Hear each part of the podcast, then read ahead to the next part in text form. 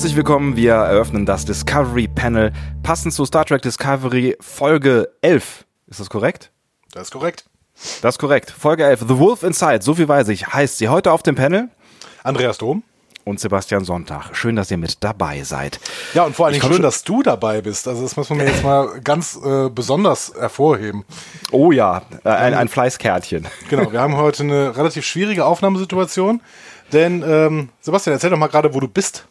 Ich bin in Dänemark und gucke jetzt, wenn es hell draußen wäre, würde ich äh, relativ direkt aufs Meer gucken. Ähm, mache also gerade eine kleine kurze Woche Januarurlaub und ähm, naja gut, ich meine, Star Trek Discovery läuft natürlich trotzdem und wir haben uns überlegt, wir schaffen das irgendwie. Ich habe jetzt ja so ein bisschen ähm, Studiotechnik. Ich mache gerade Anführungszeichen, das seht ihr nicht. aufgebaut ähm, und klinge deswegen jetzt so ein ganz klein bisschen anders als sonst. Ne? Ich sitze tatsächlich unter einer äh, selbstgemachten Konstruktion aus zwei ähm, Küchenbar-Hockern, sagt man da eigentlich Küch Küchenbar, Küchen also so höhere Küchenstühle ja, halt, ne? Stühle. Ähm, mit einer Decke drüber, einem Aufnahmegerät und ähm, meinem Tablet vor der Nase und irgendwie funktioniert's und ich werde wahrscheinlich so ein bisschen anders klingen als sonst, aber ich, ich hoffe, es geht, das nicht, äh, geht euch nicht allzu sehr auf die Nerven. Ich finde, wir brauchen endlich einen Instagram-Account. okay. wir, wir, haben, wir haben diese Umfrage mal gemacht, ne? Und ähm, wie viele Leute haben sich noch gleich gemeldet, nachdem wir gefragt haben, hey, wollt ihr, dass wir einen Instagram-Account machen? Ich glaube, einer. Ja. Ja, ist, ist schon okay. Oder ist schon okay.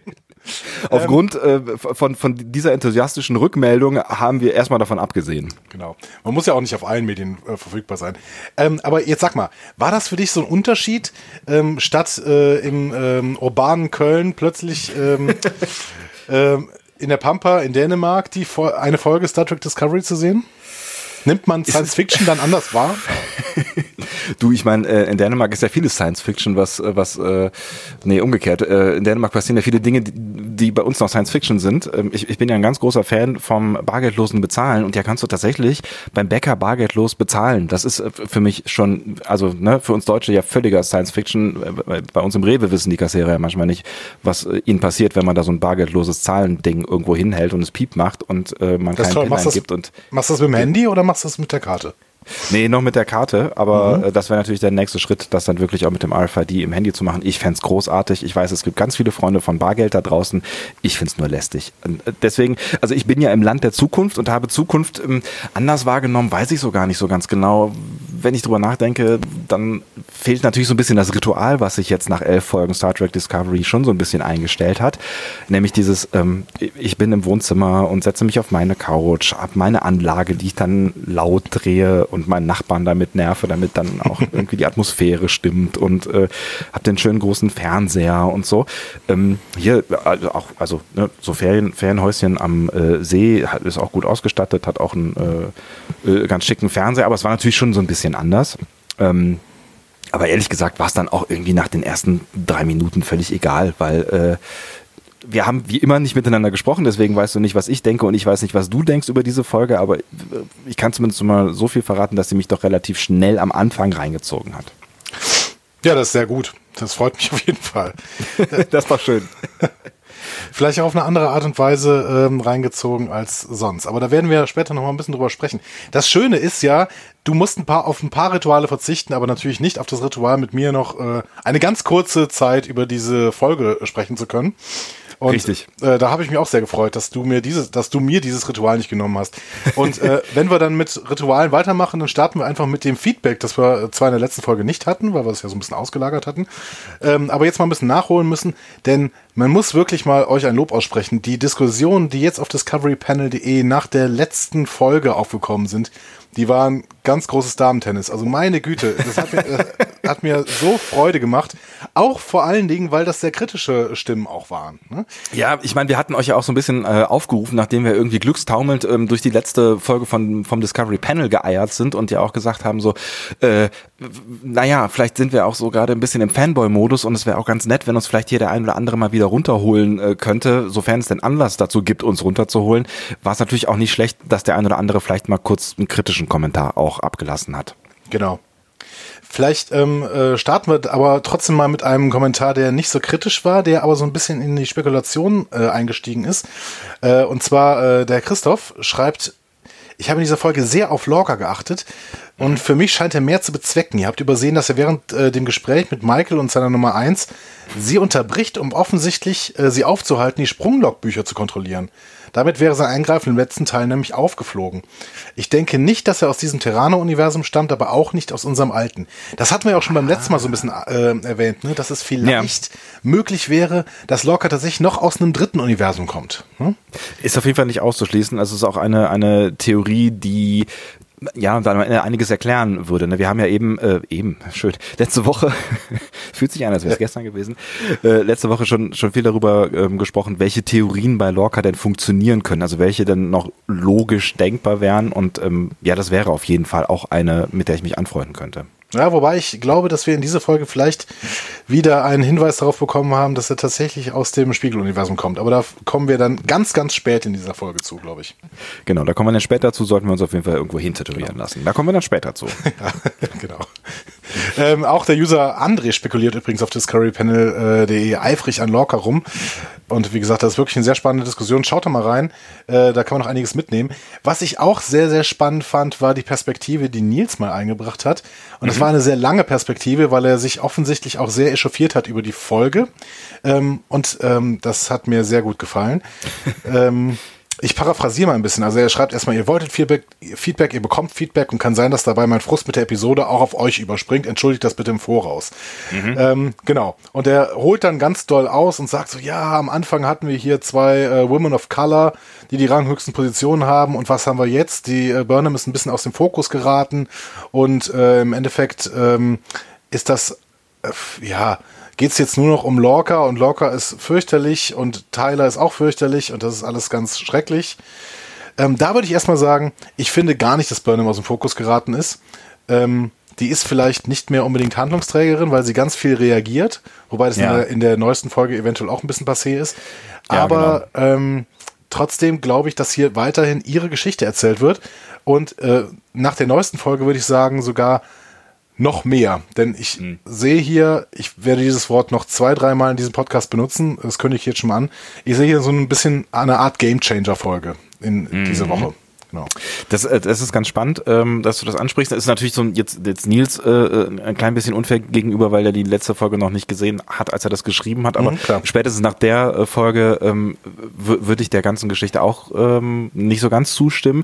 Aber wenn ich mir jetzt auch mal nur die letzte Folge betrachte, dann es ist natürlich ein bisschen schwierig, ne, mit, mit Michael in äh, der Hauptperspektive und es wird dann halt nicht nur über sie erzählt, weil es gibt ja dann auch einfach Stränge, die, wo sie nicht dabei ist und da gerät sie dann schon das ein oder andere Mal nicht mehr so ganz in den Fokus. Und ich habe auch schon das Gefühl, so die, die letzten beiden Folgen gerade, ähm, also nicht mit der von äh, gestern äh, quasi, die waren jetzt nicht unbedingt totale Michael-Folgen. Also da hat sie nicht vollständig im Fokus. Ja, gestanden. aber es, aber es wird hier Tyler äh, sehr stark thematisiert und Tyler ist wichtig für Burnhams Entwicklung. Deswegen würde ich weiterhin sagen, also wir müssen der ähm, Serie auch zugute halten, dass sie versucht auch ähm, nachvollziehbare Charakterentwicklung zu betreiben und dafür braucht man halt auch ein bisschen die Beziehung, äh, mit denen Burnham dann umgehen muss. Hm. Dementsprechend. Und wir haben ja, ja. ja, wir haben ja auch relativ häufig darüber gesprochen, ähm, dass wir noch nicht so viele Leute von dem Schiff äh, kennen oder noch nicht alle äh, Brückencrew-Mitglieder zum Beispiel. Und ähm, ich glaube, das liegt halt auch letztlich daran, dass Michael sie nicht kennt. Ne? Also wir kennen ähm, primär die Leute, mit denen Michael äh, was, was zu tun hat auf dem Schiff. Und daran merkt man dann vielleicht auch wieder ein Stück weit, dass die Serie sich schon um sie dreht. Ja, die andere, den anderen Fokus, den der Nils setzt, ist ähm, die, die erste schwule Beset äh, Beziehung in Star Trek und ähm, er ähm, sagt ja auch, ja, wir erwähnen ja immer, dass es so ein bisschen ganz casual nebenbei äh, eingeführt mhm. wurde. Ähm, und im Endeffekt ist da jetzt einer gestorben und einer liegt im Koma. und äh, er erinnert sich da so ein bisschen an jeden einzelnen äh, Film, der Homosexualität in den 90ern thematisiert hat, wo dann tragisch an AIDS gestorben wurde oder von der Familie verstoßen wurde oder mhm. unglückliche Stories erzählt wird, äh, werden. Und ähm, er sagt dann eben, ja, also das konnte man auch schon in den 90ern so Homosexualität thematisieren und ist da auch sehr verärgert drüber. Mhm. Kann ich, kann ich ein Stück weit nachvollziehen, aber auch tatsächlich ein Stück weit. Also äh, ich, ich, ich, ich mache den Satz ganz kurz zu Ende, dann wirst du auch noch einen sagen, ich bin mir ja. ganz sicher. Ähm, also das aus zwei Gründen, weil ich, äh, also mit allen, mit denen ich gesprochen habe über den Tod von Kalber, die waren sich eigentlich einig, dass wir den nicht das letzte Mal gesehen haben. Also da wird noch irgendwas passieren und das glaube ich auch, dass da noch irgendwas passieren wird. Ähm, naja, und ja, jetzt wissen wir natürlich wieder mehr, als, als Nils wusste, als er es geschrieben hat, aber mit Stamets wird schon auch noch weitergehen. Ich glaube, dass tatsächlich wir beide äh, mit beiden noch zu tun haben werden. Ja, aber es gibt halt dieses, ähm, das ist ja TV-Trope, ne? also Sachen, die sich in TV-Serien immer wieder wiederholen. Mhm. Und dieses TV-Trope, ähm, Kill Your Gaze, äh, ist halt auch beschrieben, auch in der Popkultur schon. Ne? Und es ist äh, mhm. ein Klassiker. Dementsprechend kann ich schon verstehen, dass man hier ähm, von dieser Geschichte um Kalber getriggert ist. Und Kalber wird auch niemals als ähm, Hauptcharakter geführt. Ne? Also der, zum Beispiel steht Wilson Cruz niemals bei den Charakteren im Vorspann oder sowas. Ne? Mhm. Ja, also schwierige Geschichte und ich bin mal gespannt, wie sie es noch auflösen. Ähm, ja, und ob sie es auflösen. Ich meine, ich meine, dass er, da hast du natürlich recht, ne, dass er nicht als Hauptcharakter da äh, bei ist, kann natürlich auch darauf hindeuten, dass wir ihn möglicherweise nicht mehr so häufig sehen. Ähm, ja. Weil wir haben ihn ja in der Vergangenheit schon jetzt nicht so total selten gesehen. Da würde ich sagen, da war er ja schon irgendwie gefühlt in jeder zweiten Folge mindestens dabei. Ne? Aber eventuell ist in der aktuellen Folge ein Satz gefallen, der das wieder ähm, wahrscheinlicher machen lässt. Wir werden sehen. Ja. Ich muss da gleich mal drauf, äh, äh, eingehen. Was er auch noch vorwirft, und da muss ich jetzt mal drauf, da muss ich aber negativ drauf reagieren, reagieren. Er sagt, ähm, also wir haben beim letzten Mal gesagt, ja, Kalber ist aber sehr vertrauensselig gegenüber Tyler und das ist leichtsinnig. Und er sagt, das wäre in der echten Welt astreines Victim Blaming. Mhm. Ähm, das finde ich nicht an der Stelle, weil äh, ich finde auch, das hatte ich, hatte ich auch eben schon auf dem Blog geantwortet. Ich finde, wenn du einem Arzt sagst, keine Ahnung, es ist Grippewelle und der zieht sich keine Handschuhe an, wenn er äh, Patienten behandelt. Und wenn ich ihm dann sage, okay, das ist leichtsinnig und er bekommt halt die Grippe, so, ähm, dann ist es ja nicht Victim Blaming, sondern es, dann beschreibe ich einfach eine dämliche Tätigkeit dieses Arztes. Und ich finde weiterhin, dass Carver ja. sich nicht schlau verhalten hat. Ne? Das hat, finde ich, mit Victim Blaming an der Stelle nichts zu tun, irgendwie. Das würde ich tatsächlich auch ähm, ähnlich sehen wie du, ähm, weil, also spätestens in der zweiten Szene, ne, da haben wir ja auch in der letzten Folge drüber gesprochen, spätestens, spätestens in der zweiten Szene, wenn ich weiß, dass da jemand ähm, vor mir steht, der genetisch verändert worden ist und ähm, womöglich ein Klingone ist oder, oder ich meine, selbst wenn es nicht klar ist, was er ist, aber es ist klar, er ist nicht das, was er vorgibt zu sein, dann spreche ich mal mit dem Captain oder nehme mir zumindest einen Sicherheitsoffizier mit. Also ja, würde, genau. würde ich so, also ich würde auch, ne, ich würde, ich würde auch denken, das wäre in jeder anderen Star Trek-Serie möglicherweise passiert, wenn das jetzt hier nicht von der Story äh, so gewollt gewesen wäre. Genau, und ich möchte damit natürlich nicht Tylers äh, Schuld, äh, und zwar alleinige Schuld im Prinzip an dem Tod irgendwie äh, ähm, ja, relativieren. Ja.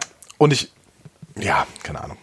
So, Lass mal ich verstehe schon, was du meinst. Also, ich glaube, ich glaube, äh, wir haben ja auch letzte Folge ein bisschen darüber gesprochen, dass, dass man nicht so nicht so genau sein können, sollen, muss, wenn es um so Story, Storylines geht halt. Ne? Es gibt es gibt halt also, wenn wenn du eine gute Story erzählen willst, ähm, dann dann fallen halt auch hier und da mal Späne und das sind dann in der Regel Logikspäne und wenn du über die nachdenkst oder zu viel nachdenkst, dann dann kannst du dich immer über irgendwas aufregen. Ja. Also, ne, ich glaube, wir haben auch letztes letztes Mal schon das Beispiel gebracht. Nimm dir mal einen Hollywood-Film, der 90 Minuten dauert und guck dir mal die Story haarklein an. Da sind so viele Widersprüche und Sachen, die nicht aufgelöst werden mhm. drin.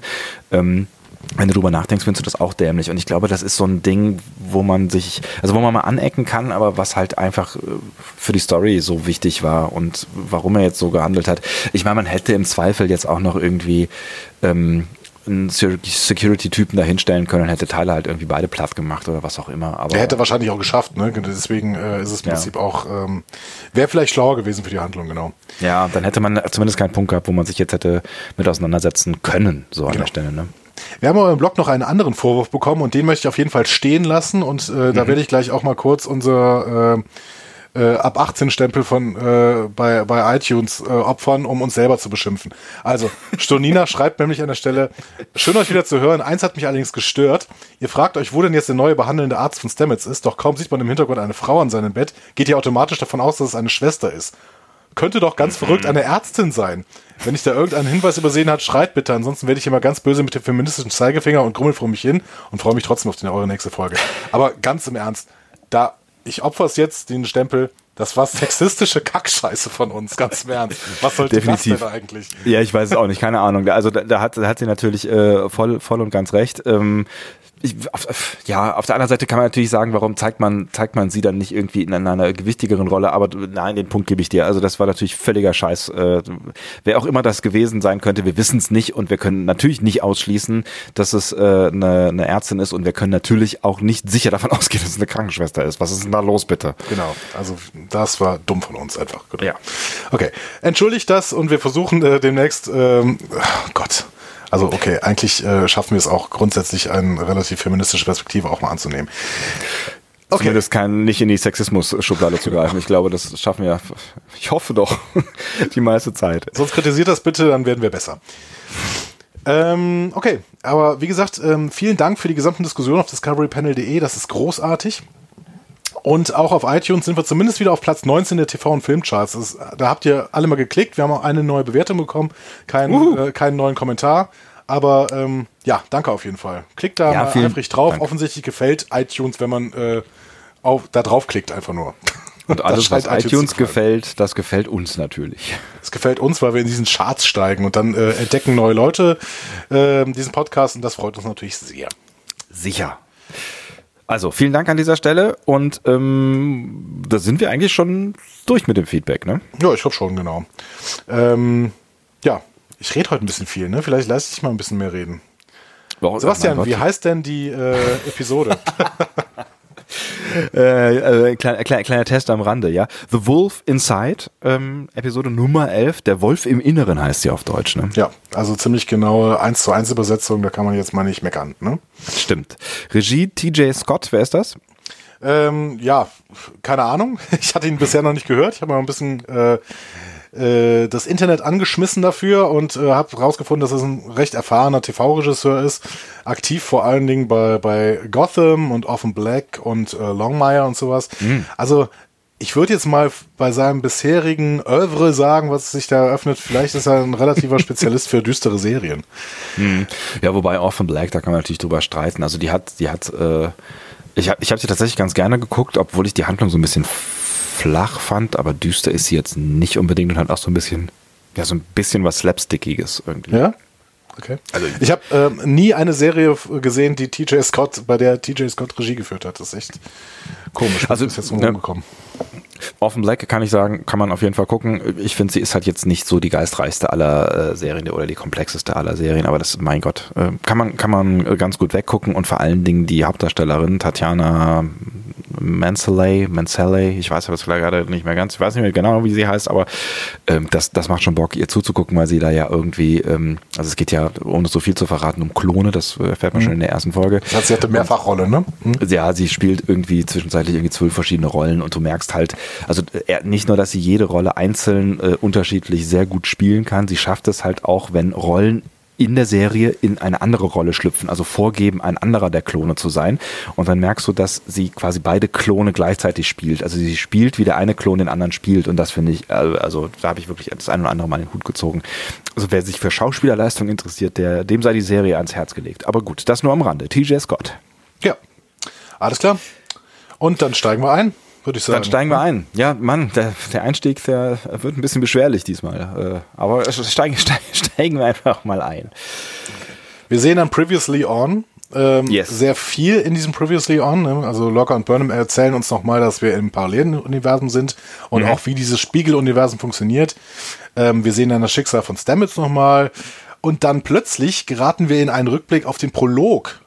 Ja. Und zwar sehen wir da die Inauguration von Wok als Fackelträger der Kufsmaß. Ähm, also ich meine, da war natürlich äh, an der Stelle irgendwie schon schon äh, klar oder das hat darauf hingedeutet, dass irgendwie irgendwas mit VOG passieren wird. Also das war zumindest der Moment, also da habe ich dann halt dran gedacht. Ne? Aber ich war auch erstmal sehr verdutzt, als ich das sah, wo ich letztens noch irgendwie in der letzten Folge, glaube ich, gesagt habe, ich habe mir nochmal den Trailer angeguckt der Serie, so als genau als Einstimmung und mhm. äh, da habe ich ja gesagt, die Serie hat da gar nicht mehr so fürchterlich viel mit dem zu tun, was man im Trailer sieht und du hast mir da ja schon damals widersprochen, spätestens jetzt kann man nochmal widersprechen. Ja, und ich frage mich, also das war ja dann quasi äh, das endgültige, die Kaplar-Theorie ist keine Theorie mehr. Ne? Man hätte dann mhm. vielleicht noch, also wenn man jetzt nicht ganz äh, raus aus der Serie ist, dann sieht man, okay, es, wir haben Teile entweder als Wok oder als Tekufma, beides wäre möglich gewesen. Ne? Mhm. Ähm, wobei Wok natürlich an der Stelle schon sehr viel wahrscheinlicher ist. Ähm, ich frage mich immer, ob irgend, ob es den Leuten, die nicht ständig im Internet rumhängen, ähm, ob die, Wer ist auf, das? Ja, ob die auf diese Theorie nicht gekommen sind. Also das, mein Problem ist, dass ich da quasi in der totalen Blase hänge und im Prinzip nur mit Leuten zu tun habe, die ähm, ja, die entweder unsere Podcast hören oder halt auch ständig im Netz rumhängen. Deswegen, ja, keine Ahnung. Meinst du, die haben das quasi nochmal so als Hilfestellung hinten drauf gehauen, so quasi, so für alle Leute, die es nicht verstanden haben, jetzt zeigen wir euch äh, im Vorspann nochmal ganz genau, was jetzt da gerade passiert ist oder passieren wird. Ja, ich weiß nicht. Also es wurde ja schon erst diese Folge so hundertprozentig aufgelöst. Ne? Mhm. Ähm, ob das jetzt für viele noch so ein großer Reveal war, frage ich mich. Das wird uns aber auch keiner unserer Hörer jetzt sagen können, ehrlich gesagt, leider. Nee, das stimmt. Also ich meine, wir haben ja genug über die Theorien diskutiert und ähm, wir stecken da jetzt zu, zu tief drin. Aber ja.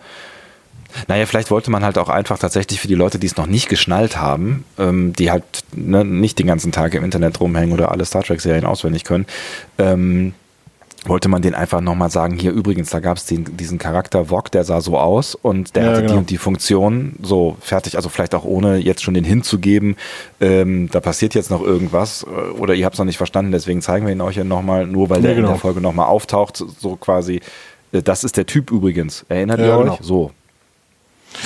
Ja, wäre wär interessant. Also ich glaube, dann äh, hätte die Serie fast noch mehr Spaß gemacht, wenn man das Ganze irgendwie nicht mitmachen würde. Andererseits geht einem natürlich auch viel verloren mit diesen ganzen Spekulationen, die man sonst nur machen kann. Ne? Ja, eben Quatsch, das macht viel mehr Spaß. So ein Quatsch. Viel. Ach, nee, stell dir mal vor, wir hätten das jetzt alles erst geschnitten. Was ist denn das für ein Scheiß? Nee. ja, aber Lost habe ich damals fast ohne Internet geguckt. Das hat auch Spaß gemacht. Okay, wir sehen aber danach. Ich sag nichts dazu noch. Wir sehen danach äh, folgen dann äh, noch ein paar von Tylers Flashbacks, auch im Zusammenhang direkt nach äh, Vog. Auch das ist natürlich schon ein gewisser Hint. Mhm. Ähm, wir sehen dann auch Kalbers Entdeckung seiner Identität und den Mord an Kalber und schließlich mhm. auch, dass die Defiant eben so eine Perspektive für die Discovery Crew sein kann. Ne? Und ähm, ja. dass Burnham ähm, Connor umgebracht hat, der ihr an den Kragen wollte. Also wir sehen quasi nochmal alles. Hm? Ja, alles, alles, wirklich alles, was wichtig gewesen ist in der letzten Folge plus X, ähm, sieht man nochmal. Auch relativ, ne, du hast eben schon gesagt, relativ lang, also irgendwie Minute 30 oder zwei Minuten oder sowas, keine Ahnung, relativ lang, ne? Ja, genau. Ähm, ja, und dann starten wir quasi in die Folge rein. Die Folge beginnt, finde ich, so ein bisschen wie so ein Horrorfilm mit so einer langsamen Fahrt durch den Weltraum in die Discovery hinein, aber auch nicht, nicht auf die Brücke sondern so, sondern in so einen wartungsbedürftigen Teil der Discovery, wo das Licht so ein bisschen flackert und eine Technikerin gerade daran arbeitet, vielleicht diese, diese Stromstörung irgendwie hinzukriegen. Mhm. Und ähm, diese Technikerin hört, Technikerin hört dann irgendwann diesen diesen Satz, the forest, the forest is dark, but I, can see him through the trees. Und ja, sie, ja, genau. Ja, sie findet dann Stamets, ne, der den toten also, Kalber im Arm hält. Aber dann tatsächlich äh, auf der, ich, ich habe da so einen Moment überlegt, auf welchem Schiff wir jetzt, also auf welcher Discovery wir jetzt sind, wobei man es ja von außen gesehen hat. Ne? Aber ich hatte kurz gedacht, vielleicht sind wir jetzt in der echten Discovery, also in der äh, anderen äh, echten quasi Parallelwelt, äh, Spiegelwelt Discovery in der echten Welt. Ähm, ja, aber das hat sich dann ja relativ schnell aufgelöst. Ich bin sehr gespannt, ob wir und wann wir ähm, vielleicht diese Spiegel-Discovery noch zu Gesicht bekommen werden. Ja, ist echt spannend, was äh, Captain Killy alles im, äh, im normalen Alpha-Quadranten gerade anrichtet. Ne? Will man gar nicht drüber nachdenken. Nee, genau. Aber ähm, was sagst du denn zu diesem Spruch? The forest is dark, but I can see him through the trees. Also ehrlich gesagt habe ich da noch irgendwie, äh, na, er hat ja die ganze Zeit irgendwie mit mit mit mit äh, Forrest und so weiter, er hat ja viel solche Sprüche irgendwie ähm, äh, rausgehauen. Es kann im Zweifel natürlich wieder auf Tyler hindeuten, so, ne? Also so von wegen Erkenntnis. Ähm, jetzt, wo ich die Folge gesehen habe, kannst du natürlich auch auf äh, sein Spiegel-Ich äh, hinweisen, mhm. das wir ja später noch zu Gesicht bekommen. Aber so richtig schlau geworden bin ich in dem Moment, als ich es gesehen habe, aus dem Spruch nicht. Ja. Also ich habe irgendwie gedacht, okay, das ist ja quasi das Gegenteil von ich sehe den Wald vor lauter Bäumen nicht. ne? ähm, ja, also ich, ich, kann alles sehen, so, äh, obwohl es ja. dunkel ist. Aber wenn man jetzt das Sprichwort umdreht, kommt man bei der Aussage äh, dazu, alle Anzeichen sind völlig klar und deswegen verstehe ich jetzt auch alles. Hm. Ähm, ja, keine Ahnung. Also äh, vielleicht ist es auch gar keine Metapher und es deutet wirklich auf diese, diese äh, Bäume hin, die er, durch die er da später auch läuft. Ähm, Oder es hat was mit seinem, seinem Geisteszustand zu tun. Vielleicht ist er jetzt einfach irgendwie in einem Zustand, ähm, wo er halt durch, durch sämtliche Dickichte hindurchschauen kann. Also alles sieht, alles klar für ihn wird quasi. Das könnte, kann er ja. natürlich auch beschreiben. Da kannst du halt nur nicht mehr klar formulieren, was ein bisschen schade ist. Oder es hat alles einfach überhaupt keine Bedeutung und er könnte auch Kochrezepte aufzählen, äh, aber das äh, würde sich ein bisschen bescheuerter anhören. Stimmt. Auch das ist möglich, ne? Auch das ist möglich. Ich würde es auch nicht ausschließen. Okay, wir wechseln dann auf die ISS Shenzhou und die wird mhm. ebenfalls eingeführt mit so einem schönen Schwenk durch den Weltraum und dann aber in Burnhams Quartier rein. Mhm. Und ähm, Burnham struggelt so ein bisschen mit der Rolle, die sie in diesem Universum spielen muss. Also sie, dass sie sich von diesem Sklaven Saru waschen lassen muss oder Exekutionen befehlen muss. Und sie hat irgendwie Angst, dass ihr Verhalten ihre reale Persönlichkeit verdrängt und hält nur Tank, äh, äh, Tyler hält sie so ein bisschen für den Anker in der, in der guten Welt.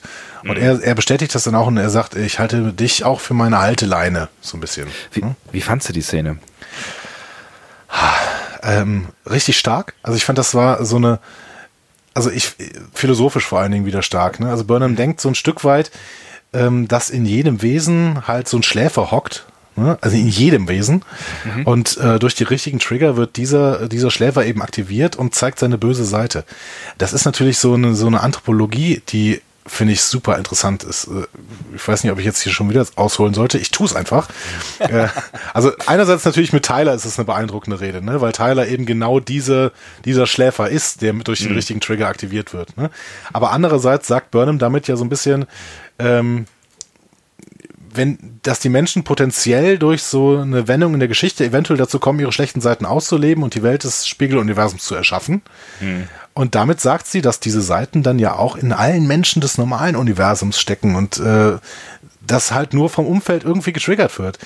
Da ist die Frage, dann ist der Mensch reines Produkt äh, seines Umfeldes oder ist der Mensch vielleicht potenziell schon gut oder ist er potenziell einfach nur schlecht oder ja, da kommen wir in die philosophische Frage. Ne? Das ja, ist genau. die, die, auch die Frage irgendwie, äh, die, die ja oft auch in irgendwelchen Kriminalgeschichten gestellt wird. Also sind, sind, sind wir tendenziell alle dazu fähig, Böses zu tun? Ne? Also braucht es ja. nur irgendeinen Trigger, können wir alle zum Mörder werden, äh, wenn wir einfach nur, wenn einfach nur der richtige Knopf in uns gedrückt wird, quasi. Genau. Und ich finde, dieses Mirror on Universe ist so aufgebaut und äh, das finde ich super spannend. Ähm, weil ähm, werde ich auch später äh, an dieser Stelle nochmal zukommen. Es tut mir leid, dass ich es immer wieder sagen muss. Aber ja, es ist so. Ne? Also so wie, so wie Burnham das beschreibt. Ne? Die Menschen sind ähm, Produkte ihres Umfelds. Und in mhm. diesem Mirror Universe sind auch nicht alle schlecht. Ne? So. Nee, das werden nee, wir später genau. nochmal sehen. Ja. ja. Äh, ja, das werden wir auf jeden Fall später nochmal sehen. Äh, ich sage nur ein, ein, ein kleines Beispiel, was man, glaube ich, vorwegnehmen will, ist Saru. So, ne? Mhm. Ähm, ich fand die, fand die Szene total intens, wie ist denn das deutsche Wort? Intensiv, also selbst total war nicht so weit irgendwie. ähm, war nicht so weit, nee genau. Wow, Mensch, er kann es noch.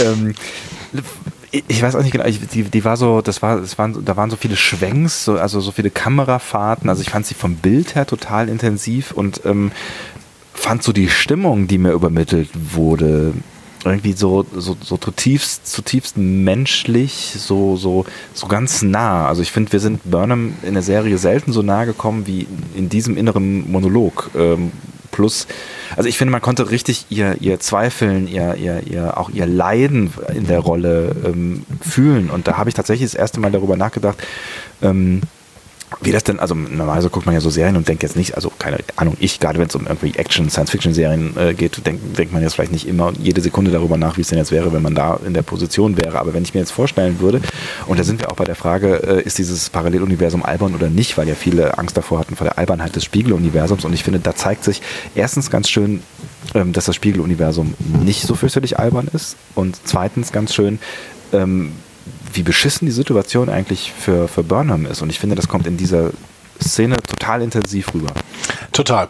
Und ähm, ich finde, das mussten wir auch im Hinterkopf haben, dass sie hier ihre absolut menschliche Seite zeigt. Sie zeigt auch ihre verletzliche Seite. Das ist natürlich darum, damit auch unterstützt, dass äh, hier äh, schlauerweise es gewählt worden ist, dass sie eben auch nicht so besonders viel anhat. Ne? Mhm. Was jetzt nicht irgendwie sexuell aufgeladen wirkt, sondern eben verletzlich. Ne? Also sie, mhm. sie äh, sie, sie steht da und, und ähm, lässt sich auch von diesem, von diesem äh, Sklaven Saru waschen und wirkt an dem Moment so klein, obwohl sie obwohl sie der Captain ist. Ne? Mhm. So.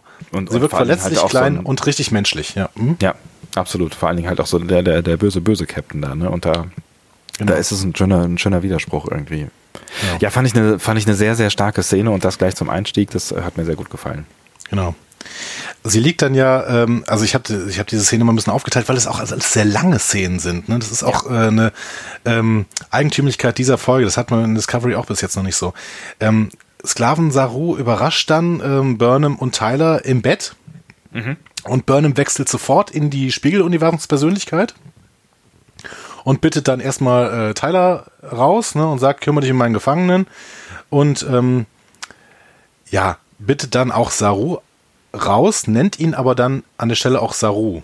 Ne? Weil Und- vorher haben wir erfahren, dass ähm, Sklaven keine Namen haben Ja. und ähm, äh, deswegen sagt der Sklave Saru auch äh, seinen Namen ihr nicht. Genau. Und ähm, sie bringt ja mit, damit, dass sie ihn beim Namen nennt, so ein Stück weit den Humanismus des normalen Universums dann auch in das Spiegeluniversum. Ne? Also sie zeigt ja wirklich nochmal und nochmal unterstützt, das ist ihre menschliche Seite, die da gerade in den Fokus gesetzt wird. Ne? So. Ja, ja. Ähm, genau. Und äh, als sie die äh, Besucher dann herausgegeben hat, ruft die Discovery und äh, Tilly übergibt aber sofort an den normalen Saru, der sie einerseits nach Burnhams Status ähm, erkundigt und gleichzeitig aber die Existenz von Kelpianern an Bord fragt. Ne? Ja. Ja, äh, und da lügt sie ja, ne? Finde ich, finde ich, finde ich eine. Also e- eigentlich lügen beide beide an. Das ist e- eigentlich auch eine ganz äh, spannende Szene, weil Saru erzählt an der Stelle nichts über äh, Kalber und äh, Stamets und ähm, sie erzählt an der Stelle nichts über äh, den Sklaven Saru. Ähm, verstehst du beide, beide Ja. Gründe, warum beide Absolut. nichts gesagt haben? Das Absolut. ist nachvollziehbar, ne? Beide in irgendeiner Weise Notlügen aus Freundschaft heraus. Ne? Ähm, mag man jetzt nicht durch jede Ethik unterstützen, dass das gut ist, aber es, es wirkte in diesem, auch die, in diesem Moment wirkten das wieder wie, wie menschliche Lügen. Ne? Also beiden hätte ja auch, beiden hätte es ja auch egal sein können und sagen, oh, die, die hauen beide raus ne? und bringen sich damit gegenseitig in so miese Situationen im Endeffekt. Ähm, nee, aber sie Wobei, wollen, wo- ja. wollen den jeweils Ja, wo- anderen schützen. Genau, und, und, und Saru dann als, als ähm, Acting Captain natürlich auch ein Stück weit die Mission. Ne? Also bei ihm ist es Ja, vielleicht noch so klar. ein bisschen Das auch ein auch dazu. offizieller Mhm. Grund äh, irgendwie mit, mit dahinter, ja. Ja. Fand, äh, fand ich aber auch, also mh, was ich auch irgendwie ganz stark fand oder wo ich zumindest drüber nachgedacht habe, ähm, ist äh, da an der Stelle nochmal über die Beziehung zwischen Saru und ähm, Michael, weil die ja eigentlich nicht die beste war und ähm, in der Folge und auch schon in diesen, diesen Anfangsszenen, also mit dem Sklaven Saru und dann auch mit diesem Gespräch mit Saru, und das, das finde ich, das kommt auch an ein, zwei Stellen nochmal durch später, ähm, hat man das Gefühl, die sind sich irgendwie näher als früher. Glaubst du, da ist irgendwas passiert? Ich, nee, aber ich habe es auch nicht so wahrgenommen wie du. Also ich habe das schon bei, bei Saru und Michael immer so wahrgenommen, dass sie sich eigentlich schon relativ nah sind. Ähm, denn, also diese Enttäuschung, die teilweise in Saru lag, die kommt ja nicht, wenn, wenn einem, wenn die sich total egal sind. Ne?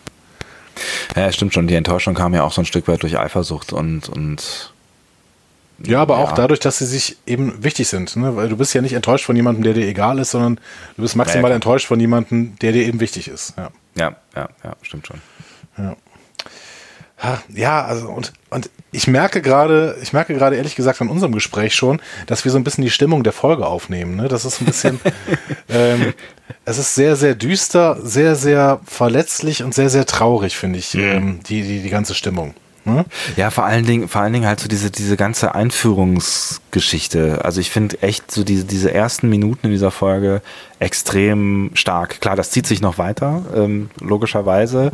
Aber ich finde finde gerade so diese ersten, die ersten Minuten sehr intensiv. Ja. Und es geht dann ja noch weiter, ne? Tilly macht äh, Saru auf der Discovery dann Vorwürfe, dass er eben Burnham nicht von Kalber erzählt hat. Weil, Ja, Tilly, genau. weil Tilly sagt, aber sie hatten Recht darauf, das war ihr Freund. Ne? Gut, die, Posi die, die ähm, äh, Verbindung hatte ich jetzt noch nicht gesehen, dass Kalber und ähm, Burnham irgendwie, ich glaube, die hatten bis jetzt noch keine einzige Szene miteinander, glaube ich, ne? Ja, stimmt, ja.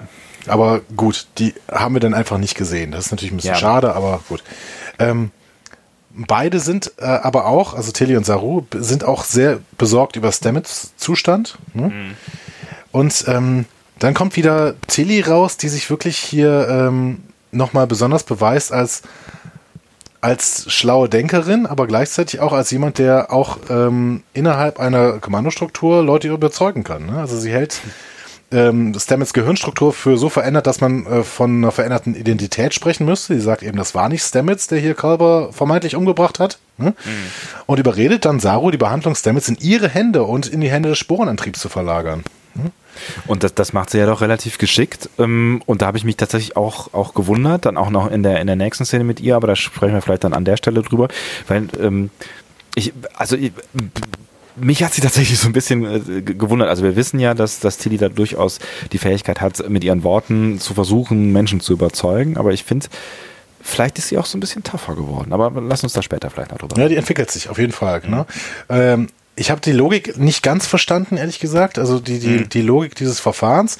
Also sie will ihn jetzt wieder zu den Sporen bringen und ihn damit heilen. Mhm. Ja, Vielleicht, ich habe es auch nicht so 100% erzählt. Es hat ja irgendwas mit den weißen, mit der weißen Gehirnmasse zu tun und der Aktivität, die irgendwie ein ähnliches Muster hatte wie im Gormaganda. Also da hat man diese roten Dinger gesehen und. Nee, der Gormaganda war nochmal der Weltraumwahl und. Äh, wie, warum sagst du jetzt mal Gormaganda? Taligran, ich sage jedes Mal Gormaganda. Ähm, beim Taligraden das, äh, hat man ja irgendwie diese beiden Gehirnstrukturen gesehen und ähm, irgendwas sollte sich von irgendwas trennen und irgendwie so habe ich es verstanden. Aber ja. ich habe es nicht hundertprozentig auch nicht gecheckt. Das war auch ein bisschen Tech-Bubble zwischendurch. Ne? Und, genau. Äh, ja.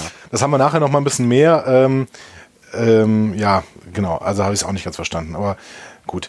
Ähm, gehen wir vorher noch mal auf die Brücke der äh, Shenzhou. Mhm. Da meldet sich nämlich das imperiale Flaggschiff. Mhm. Da habe ich mich überlegt, okay, das imperiale Flaggschiff. Ähm, Heißt das, das ist das Schiff, auf dem die Imperatorin ist? Eigentlich nicht, oder? Dann wäre es ja die Defiant gewesen. Oder so, ist es nicht ja. die Defiant? Das weiß ich, jetzt habe ich, da habe ich gar nicht drüber nachgedacht, weil ich war auch noch irgendwie, ich habe den Imperator oder die Imperatorin äh, zu dem Zeitpunkt auch immer noch irgendwie in einem Schloss äh, gesehen, weil Stamets ja in der letzten Folge hier mhm. Castle, also Burg, diesen, diesen Spruch gesagt hatte. Ja, ja. Ne? Und, äh, Palace, ähm, Palace sagt er. Ne? Palace, Palace, das war der nicht Castle, genau, Palace. Ja. Und deswegen war ich irgendwie, äh, ja, also ich habe nicht drüber nachgedacht, ob äh, äh, der Imperator, die Imperatorin da irgendwo drauf sein könnte, bis, bis Zeitpunkt X in dieser Folge kam. Aber ja. ähm, an dem Zeitpunkt habe ich noch nicht drüber nachgedacht, äh, ob das nicht einfach nur das, die, das coolste Schiff in der Flotte ist oder ob das jetzt die Feind ist oder ob das plus oder weniger äh, Imperator ist. Auf jeden Fall meldet sich Captain Maddox und der mhm. gibt Burnham einen neuen Auftrag. Sie soll die geheime Basis der Widerstandsbewegung unter der Führung des Feuerwolfs angreifen mhm. äh, und alle vernichten. So. Ja. Klingt nach äh, typischen Auftrag im Spiegeluniversum und Detmar äh, bereitet dann auch einfach äh, kurz die Torpedos vor und äh, sagt, ja, okay, und dann äh, Feuer quasi. Ne? Und Burnham unterbricht sie dann aber rüde und äh, Burnham finde ich, macht da einen relativ schlauen Move. Also sie sagt dann, nein, ich muss mir meine Hände schmutzig machen, ihr seid alle verweichlicht. Und äh, jetzt machen wir mal, stellen wir mal einen Landungstrupp äh, zusammen und äh, dann machen wir das hier mal vor Ort. Ne? Genau, und, und haben, ziehen noch einen Benefit daraus. Ne? Das war ja so irgendwie dieses Ding, lass uns, lass uns da irgendwie was, lass uns da was, was Geschicktes machen, lass uns einen geschickten Move machen, mit dem wir irgendwie auch mehr erreichen können, als nur diese Leute blöd umbringen. Ja, aber ich finde das auch, also ich finde das eine ne schlaue Logik, weil wir sprechen ja ähm, heutzutage immer so von vom sauberen Krieg, den man führt, ne? also irgendwelche Drohnenkriege oder sowas und da muss sich keiner die Finger schmutzig machen, ne? man fliegt quasi mhm. mit einer Drohne irgendwo hin und bringt irgendeinen äh, bringt irgendeinen Terroristen um oder sowas. Mhm. Ich meine, das ist auch eine fürchterliche Vorstellung, aber das gilt ja dann als als das Edle quasi in dem normalen Universum und mhm. Burnhams Logik ist dann wahrscheinlich, ja, da muss dieser dreckige Krieg ja was für die autoritären Regimes des Spiegeluniversums sein. Ne? Das muss ja dann mhm. quasi für die das beste, perfekte sein. Ich habe aber das Gefühl, dass Detmar ihr das nicht wirklich abnimmt. Ja, sie guckt am Anfang so, ne? Also mhm. sie, also sie ist, sie ist skeptisch und sie, sie bleibt, glaube ich, auch noch eine Weile skeptisch, ähm, ja. weil sie einfach diese Handlung nicht rafft, weil vermutlich ja auch die andere Michael ähm, das deutlich anders gehandhabt hätte. Ja. Detmar ist einfach so ein, so ein ganz typischer Offizier, der so ein bisschen, ja, der, der halt voll in der Logik des Imperiums aufgeht, ne? Also die. Mhm. Ja, ja, genau. Ja. Okay. Wir haben 15 Minuten hinter uns und wir gehen ins Intro. Hammer, oder? ja. Ich habe ich hab tatsächlich an der Stelle auch mal angehalten, weil ich auch völlig vergessen hatte, dass wir, dass wir ja noch dieses Intro abzuarbeiten hatten und war ein bisschen schockiert darüber, dass es ja noch kommt und ich Ja. zwischenzeitlich vergessen hatte, dass das äh, passiert ist. Und ich habe auch auf die Uhr geguckt und dachte, Alter, 15 Minuten, was ist denn da? Ich habe nachgelesen, es ist der längste Prolog der gesamten Star Trek-Serie und es gibt, glaube ich, nur äh, fünf oder sechs Folgen, die überhaupt keinen haben und alle anderen haben einen und das ist wirklich der längste von allen.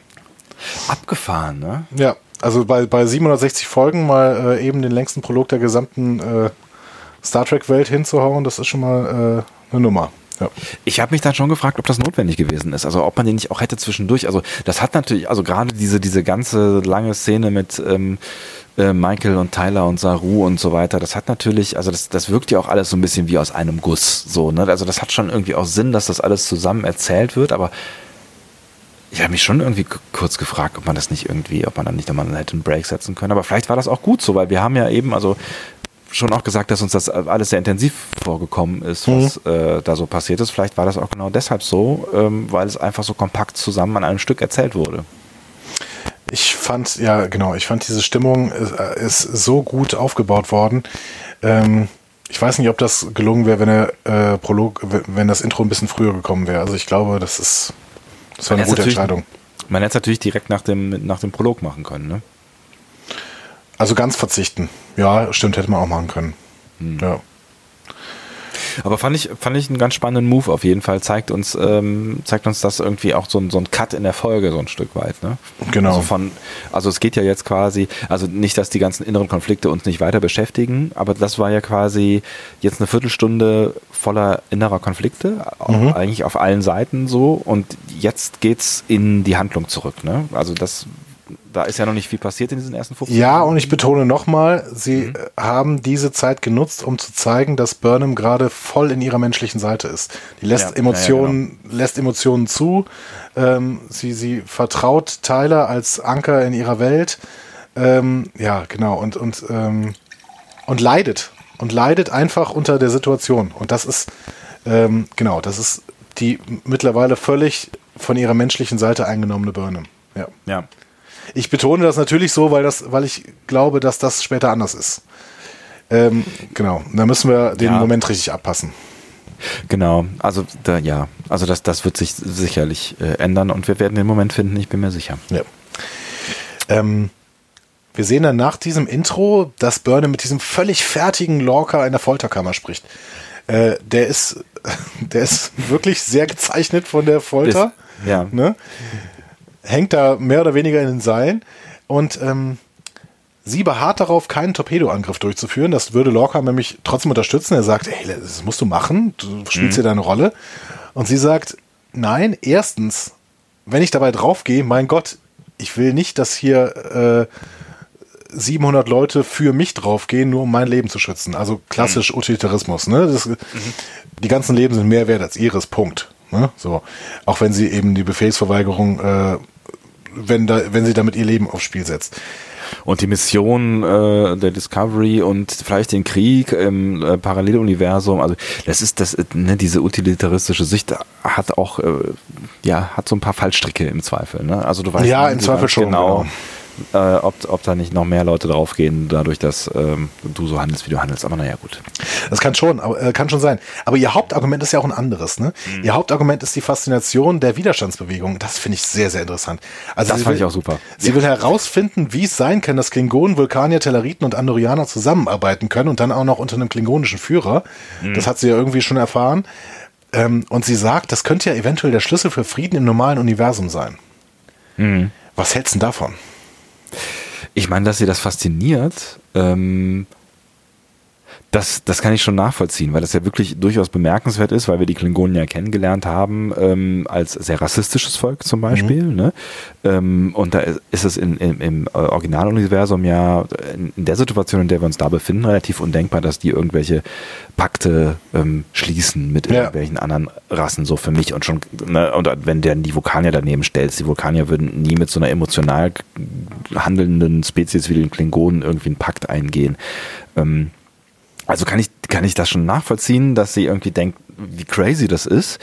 Ähm, was ich nicht so ganz nachvollziehen kann, ist dann nachher der, also jetzt der, also quasi die, die der Gedankengang, ähm, was könnte es denn sein, was die eint. Also dass die, dass sie neugierig ist und vielleicht dann auch mal mit dem, mit dem äh, Feuerwolf sprechen will darüber, wie, wie es denn passiert ist oder was er denn wohl gemacht hat, das kann ich ja noch irgendwie ein Stück weit nachvollziehen. Aber das, ich meine, eigentlich liegt es auf der Hand, was die alle eint. So, Eben, ne? natürlich liegt es auf der Hand. Und das habe ich mich halt auch gefragt irgendwie. Ne? Ähm, du, du hast, du bist gerade Teil eines faschistoiden, riesigen Imperiums.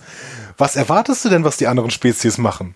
Dass ja, sie sich ja, in zehn verschiedenen Splittergruppen gegen ein, ein riesiges Imperium stellen, das wär, dann wären sie nicht nur schwach, sondern auch dumm. Ne? Ja. Also andererseits ist, ist diese, diese ähm, Idee, die Burnham da hat, also was eint die denn und ist das vielleicht Hoffnung auch für die andere Welt und ist das vielleicht eine Koalition der Hoffnung?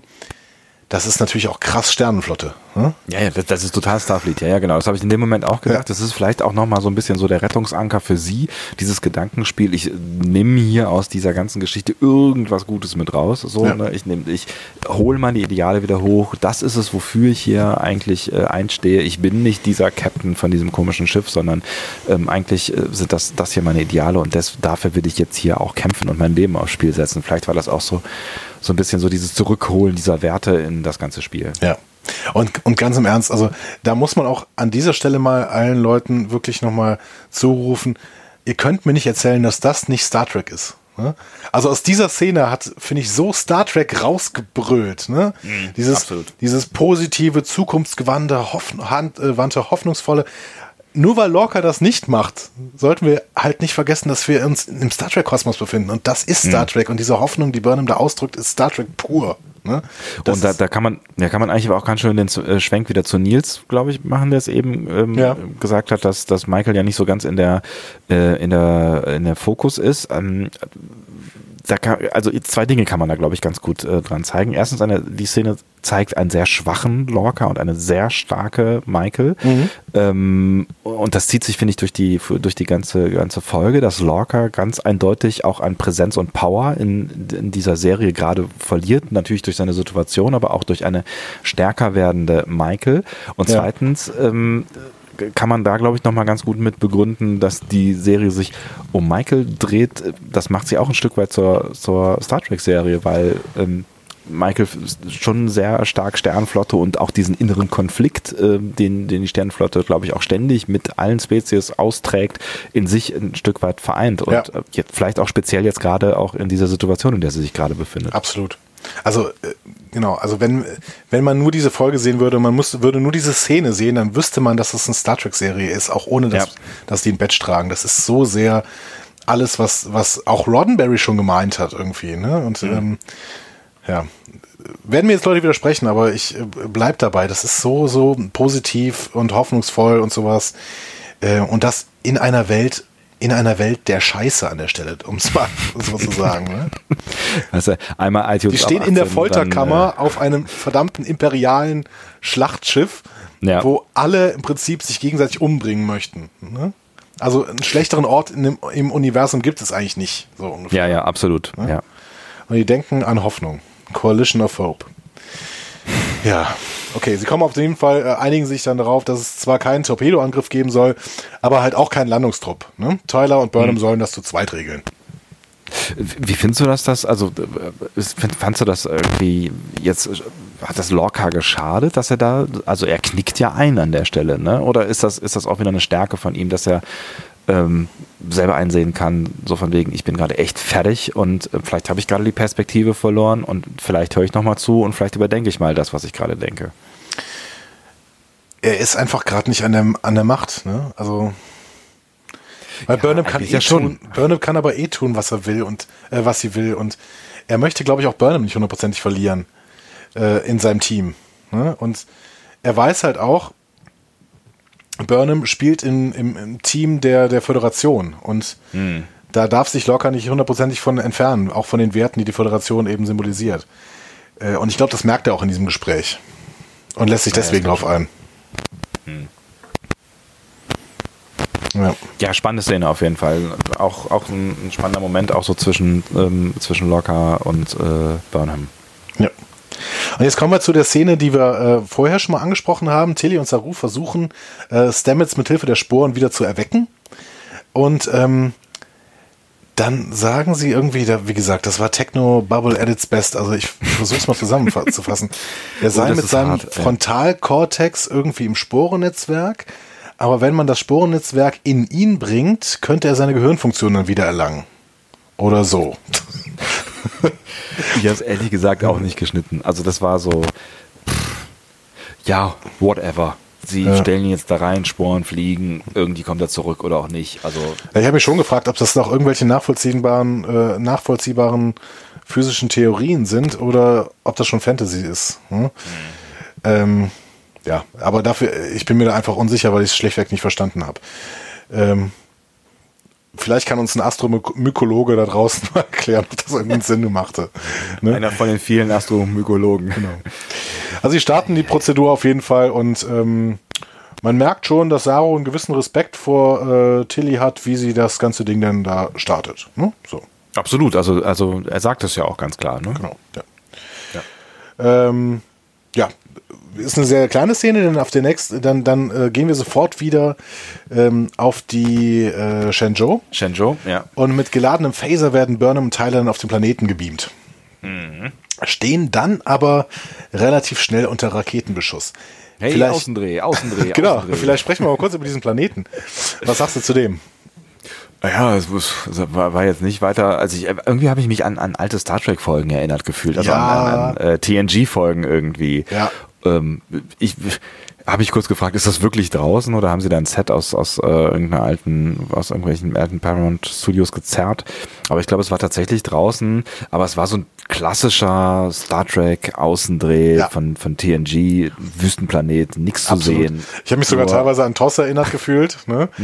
Ähm, Also wirklich alles, alles nur, nur Pampe und, und Grau und, und, und Staub und nix halt. Ne? Und dann habe ich auch eine, ich habe auch eine, an eine DS9-Folge gedacht. Ähm, äh, vielleicht, vielleicht kennt sie noch, das Schiff.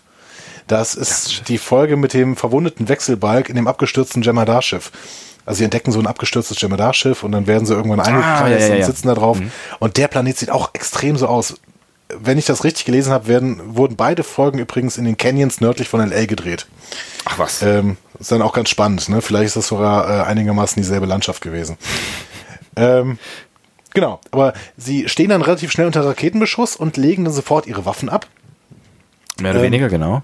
Und Also äh, ja, fand, fand ich übrigens an der Stelle ein ziemlich gewagtes Manöver, weil die ja unter hartem Beschuss stehen und diese ersten beiden ähm, die, ja, Ein Einschläge, die sie dann nur knapp verfehlen, die hätten ja auch treffen können. Also äh, fand ich eine, Ja. eine, eine gewagte Mission. oder sogar treffen müssen, ehrlich gesagt.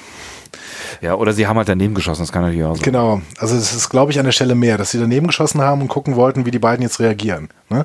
Weil ähm, du, wenn du da fünf Leute offensichtlich waren es, glaube ich, ne? Ja, ja. oder, oder vier zumindest, und die stehen mit Raketenwerfern auf den Hügeln rund um diese Stelle, dann hast du eigentlich keine Chance. Nee, eigentlich nicht. Und ich glaube, das wollten sie denen klar machen und wollten gucken, wie die reagieren. Ich frage mich viel später, äh, äh, ein Stück weit später, was die dann äh, eigentlich für eine komische Moves machen. Aber erstmal, da kommen äh, zwei Telleriten, ein Andorianer und ein äh, Klingone. Mhm. Klingt wie ein Witz. ja, genau. Zwei Telleriten, ein Andorianer und ein Klingone kommen in eine Bar. Ähm, So, ja. Wir haben euch ein Setup geliefert, bitte die Pointe. Ähm, was sagst du zum Aussehen der Telleriten und der Andorianer? Äh, äh, äh, lass mich kurz drüber nachdenken, wie sahen sie denn aus? Ähm, äh, blau mit Fühlern. Der Äh, Andorianer fand ich ist- genau. genau. Fand ich, fand ich, fand ich äh, einigermaßen erwartungskonform. Mhm. Ähm, Telleriten, Telleriten, wie sahen die denn aus? Ich habe, äh, ich stehe gerade auf Schläuchen. Also ich fand, sie sahen sehr, sehr ähnlich zu den alten Telleriten aus. Und ähm, ich habe mich an der Stelle tatsächlich nochmal gefragt, wenn die doch die Telleriten sehr, sehr ähnlich aussehen lassen und die ähm, Andorianer sehr, sehr ähnlich aussehen lassen und die Vulkanier sehr, sehr ähnlich aussehen lassen, warum machen die Warum dann die so Klingonen? ein neues Klingonendesign? Und warum nicht ein paar Haare bei den Klingonen? Die Telleriten haben auch lange Haare und das sieht cool aus. Ja. Also, wenn ich immer, immer, immer, wenn ich noch mal ein bisschen drüber nachdenke, bin ich nicht so richtig safe mit dem Klingonen-Design, auch wenn ich das mittlerweile natürlich voll gekauft habe beim Sehen. Ne? Ich habe mir gerade nochmal alte Bilder, ich hatte es nicht mehr so ganz auf dem Schirm, wie die aussahen, alte Bilder angeschaut. Du hast recht, die sind ja, das ist ja doch alles sehr ähnlich. Ja. Sie bitten dann um eine Audienz beim Feuerwolf. Hm. Und ähm, da sagen die dann einfach, ja gut, dann kommt mal mit. Führen die irgendwie um eine Ecke und dann ähm, enttarnt sich vor denen eine Basis, die Aktivtarnung benutzt hat. Ähm, meine Frage, war das schlau? Also warum verbinden die Widerständler denn denen nicht zumindest die Augen oder so? Also es ist doch ziemlich albern, dass die sagen, okay, wir ergeben uns, jetzt würden wir gerne mit dem Feuerwolf sprechen und daraufhin geben die ihre gesamte Tarnung und ihre Geheimidentität auf.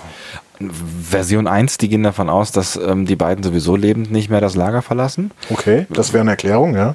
Ja, wobei dann natürlich, also man kann natürlich dann fragen, ob sie dann besser sind als, äh, als die Terraner, was ihre, ihre Ethik angeht, oder ob sie es besser, ob, ob sie besser sein wollen. Version 2 ist ein ziemlich doofer Move. Also man hätte ja auch einfach irgendwie den, den äh, Spiegelwok irgendwo hinbringen können. Oder ja. man hätte natürlich auch einfach äh, sagen können, nö, also wa warum? Also warum sollen hier zwei Leute, von denen ich überhaupt nicht weiß, ob sie nicht vielleicht irgendwelche Bomben in sich tragen oder was auch immer, was ich meine, was in dieser Welt alles äh, möglich ist, äh, warum, warum sollten wir die zu unserem Anführer bringen? Also da kann man schon auch drüber diskutieren. Nehmen wir mal wohl, wohlwollend an, dass sie vielleicht möglicherweise denken, ähm, die zwei, äh, die zwei machen es eh nicht mehr zu, zurück nach Hause so. Ja. Und trotzdem die innere Logik war so ein bisschen brüchig vielleicht, ne, an der Stelle. Ja, und auch der Ausschrei, Schrei, Schrei aus, Ausruf von, äh, von Michael dann hier mit der, mit der aktiven Tarnung. So, das wie, wie so eine Wow, yay, ihr benutzt aktive Tarnung. Äh, Deswegen haben wir verraten. Genau. Äh, so, äh, ah ja, hm, okay. Ja, ein bisschen komische Szene. Aber sie ja. werden dann in so ein Zelt gebracht und da treffen sie dann auf den Feuerwolf und wir sehen, der Feuerwolf ist Wok. Bang. Bam. Ich habe mich ja tierisch gefreut, Wok wiederzusehen. Was mit dir? Ja, ich tatsächlich auch. Also natürlich auch, weil ich wusste, was es jetzt ähm, wohl mit Tyler machen wird. Also dass es die Situation jetzt nicht unbedingt einfacher machen wird, das war ja irgendwie klar. Ähm, aber der ist halt auch einfach ein cooler Charakter und auch in, in seiner Wok-Verkleidung, ähm, dass, wir, dass wir ihn jetzt haben und dann auch noch als Anführer einer, eines, eines Rebellentrupps, ähm, die eigentlich ja die Guten sind. Ähm, der Twist gefällt mir sehr gut. Ja, und äh, mir gefällt halt auch irgendwie sein Spiel und seine Stimme. Ne? Mhm. Also ähm, klar. Das hast du ja schon in früheren Folgen sehr betont, dass du, dass du äh, ihn für, den, für einen der wenigen Klingonen äh, erhältst, der die gerade aussprechen können und ähm, die, die, man auch noch spielen sieht unter der Maske. Ne? Ja, aber jetzt spielt er halt auch noch Föderation, äh, spricht er halt auch noch Föderationsstandard äh, beziehungsweise Englisch, wie auch immer. Ne? Ähm, und ähm, klar, Tyler ist zwar total perplex in dem Moment ne, und mhm. äh, fängt wieder an zu schwitzen. Ähm, aber das Gespräch, was die beiden dann führen, ne, also ähm, und Burnham, ne, ähm, also Burnham will, ja, will ihn davon überzeugen, dass sie die Widerständler nur schützen möchte und Vog glaubt ihr nicht, ruft dann aber auch nach dem Propheten, da kommen wir ja gleich zu. Aber mhm. die Spannung in dieser Szene. Mega. Super. Also mhm.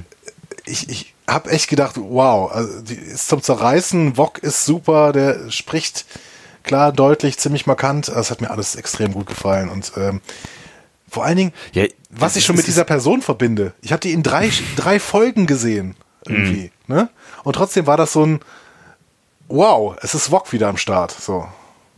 Ja, das stimmt. Das ist auf jeden Fall, also das ist mir auch, also auf jeden Fall als intensives Erlebnis in dieser Folge und auch dieses, dieses Spiel und diese Spannung ähm, in, in, in der Szene ist mir auch positiv ähm, äh, in Erinnerung geblieben, auch weil dieser Konflikt natürlich dadurch auch total stark wird. Also du merkst halt in Vox Spiel total, ähm, dass sowas hier eigentlich nicht vorkommt. Also dass das, was gerade hier passiert, nicht passieren sollte, so mhm. nach seiner Auffassung.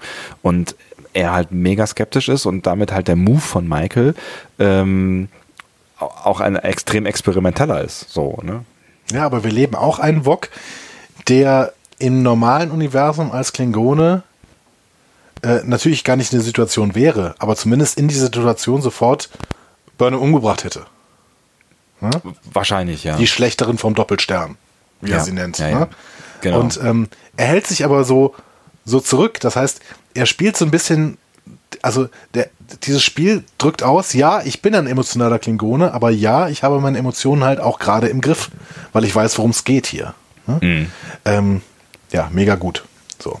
Und dann ähm, beim Barte des Propheten Sarek erscheint. Der Prophet mit Bart. Genau. Sieht ein bisschen fertig aus. Ja, schon. Ähm, und ja, euch, wie fandst du das? Also ich habe mich natürlich mega gefreut, Sarek wiederzusehen. So, ähm, ich, ich fand's, ich fand's natürlich schon auch stark äh, von ähm, Vogue dann zu sagen, okay, irgendwie ich bin mir nicht sicher. Ich äh, knall dich jetzt halt nicht sofort ab, ähm, was, was ihr vielleicht umgekehrt machen würdet. Ich traue dir zwar nicht, aber ich gebe der Sache eine Chance und ich habe eine ne Methode, ähm, mit der ich noch, noch, also mit der ich Sicherheit gelangen, äh, an Sicherheit gelangen kann. Ähm, das fand ich schon irgendwie einen ganz coolen Move, einen geschickten und nachvollziehbaren äh, Move, wo auch ähm, Wok jetzt nicht aus seiner Rolle raus muss, weil das, glaube ich, auch unglaubwürdig gewesen wäre, nach so einem Gespräch äh, dann nach fünf Minuten oder drei Minuten ja. Talk zu sagen, so, ja, alles klar, cool. Ja, alles gut, ähm, ne? Dann ja, äh, cool, dass du vorbei geworden gekommen bist, danke für die Warnung, bis dann, bis dann, so, ne? Bis dann, Schlechterin vom Doppelstern, ja. genau.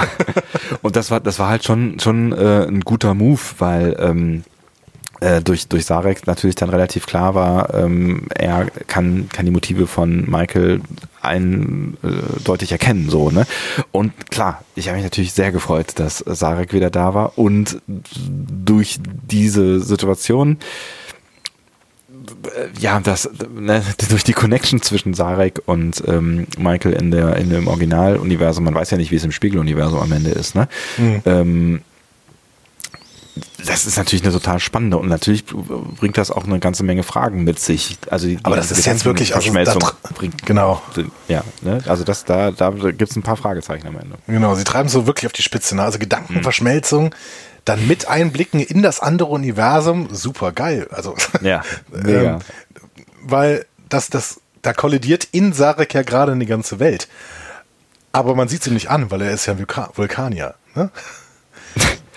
Ne, also er sagt dann einfach nur am Ende ganz cool, äh, she means no harm oder was auch immer. Also sie, also sie hat keine, keine bösen Intentionen. So, ja, ne? genau. Und mehr erfahren wir nicht. Also ich hätte natürlich mich dann auch in dieser, in dem Moment irgendwie, also wenn es da irgendein Erkennen gegeben hätte oder irgendein Zeichen von Verstehen in Sarek oder irgend, also irgendwas so, aber. Wobei er sagt, es ist nicht möglich, es ist eine andere Welt und so. Ne? Mhm. Ähm, ich habe mir zu einer Sache sehr lange Gedanken gemacht ähm, und habe dabei auch noch was Cooles irgendwie rausgefunden, vielleicht. ja. Meine Frage an dich: Ist Sarek nicht auf beiden Seiten im Prinzip der gleiche? Ist Sarek nicht auf beiden Seiten? Also im Spiegeluniversum und im normalen Universum. Achso, du meinst die Figuren, ob die, also äh, was, was ihr Verhalten angeht, oder genau. meinst du, ob das ja. ein und dieselbe Figur ist? Ja. Nee, äh, nee, nicht dieselbe, sondern ähm, vom Verhalten her sehr äh, gleich. Das ist natürlich eine spannende Frage. Da, da habe ich noch gar nicht drüber nachgedacht. Ja, also ähm, eigentlich, also ich meine, Sarek ist, ist ja jetzt irgendwie nicht, nicht der, der Schlechter vom Vulkan, so ähm, in, in der, im Originaluniversum. Und im Spiegeluniversum scheint er ja auch ein guter zu sein am genau. Ende. Und dann ist mir nämlich eingefallen, dass auch dieses Motiv in Star Trek etabliert ist und man das nur vielleicht ein bisschen vergessen hat. Denn äh, Spock in der allerersten Spiegeluniversumsfolge mhm. war derjenige, der seinem Spiegelbild am nahesten war und der dann auch irgendwann gesagt hat, ähm, ja, vielleicht müssen wir uns mit unserem Universum äh, etwas annähern, was eventuell in Richtung Föderation gehen könnte. Ähm, und dann mhm. habe ich mir die Frage gestellt, Vielleicht liegt das eben daran, dass wir hier eine Spezies haben, die versucht, die Emotionen vollständig auszublenden. Wenn auf beiden Seiten keine Emotionen, sondern nur eiskalte Logik herrscht, warum sollte die sich dann unterscheiden? Logik ist ja gleich. Logik ist ja sowohl im Spiegeluniversum als auch in der realen Welt völlig gleich. Also pure ja, Logik. Ne, da hast du natürlich völlig recht. Also es geht ja tatsächlich eigentlich nur um, also da sind wir natürlich wieder bei der Frage, was ist es, was am Ende das Böse auslöst in, in ja. Menschen, in Kreaturen, in, in so, ne? Ähm, aber wahrscheinlich ist es in, in den seltensten Fällen der Verstand alleine. Das ist in den meisten Fällen vermutlich irgendeine Art von Emotion. Ne? Und wenn du diese Emotion nicht hast, dann kannst du sie auch nicht umkehren. Eiskalte Logik kann nicht böse sein. Mhm. Die kann auch nicht gut sein. Ne? Die ist einfach logisch. Ne? Die ist logisch, ja, ja. genau. Genau.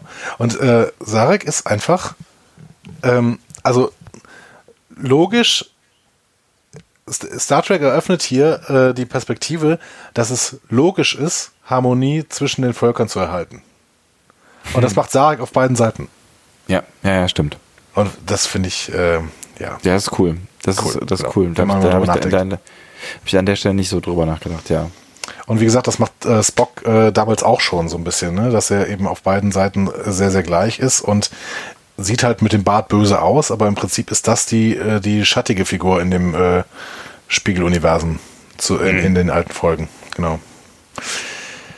Ja. Ja, spannender, spannender, spannender Seiteneffekt auf jeden Fall. Genau.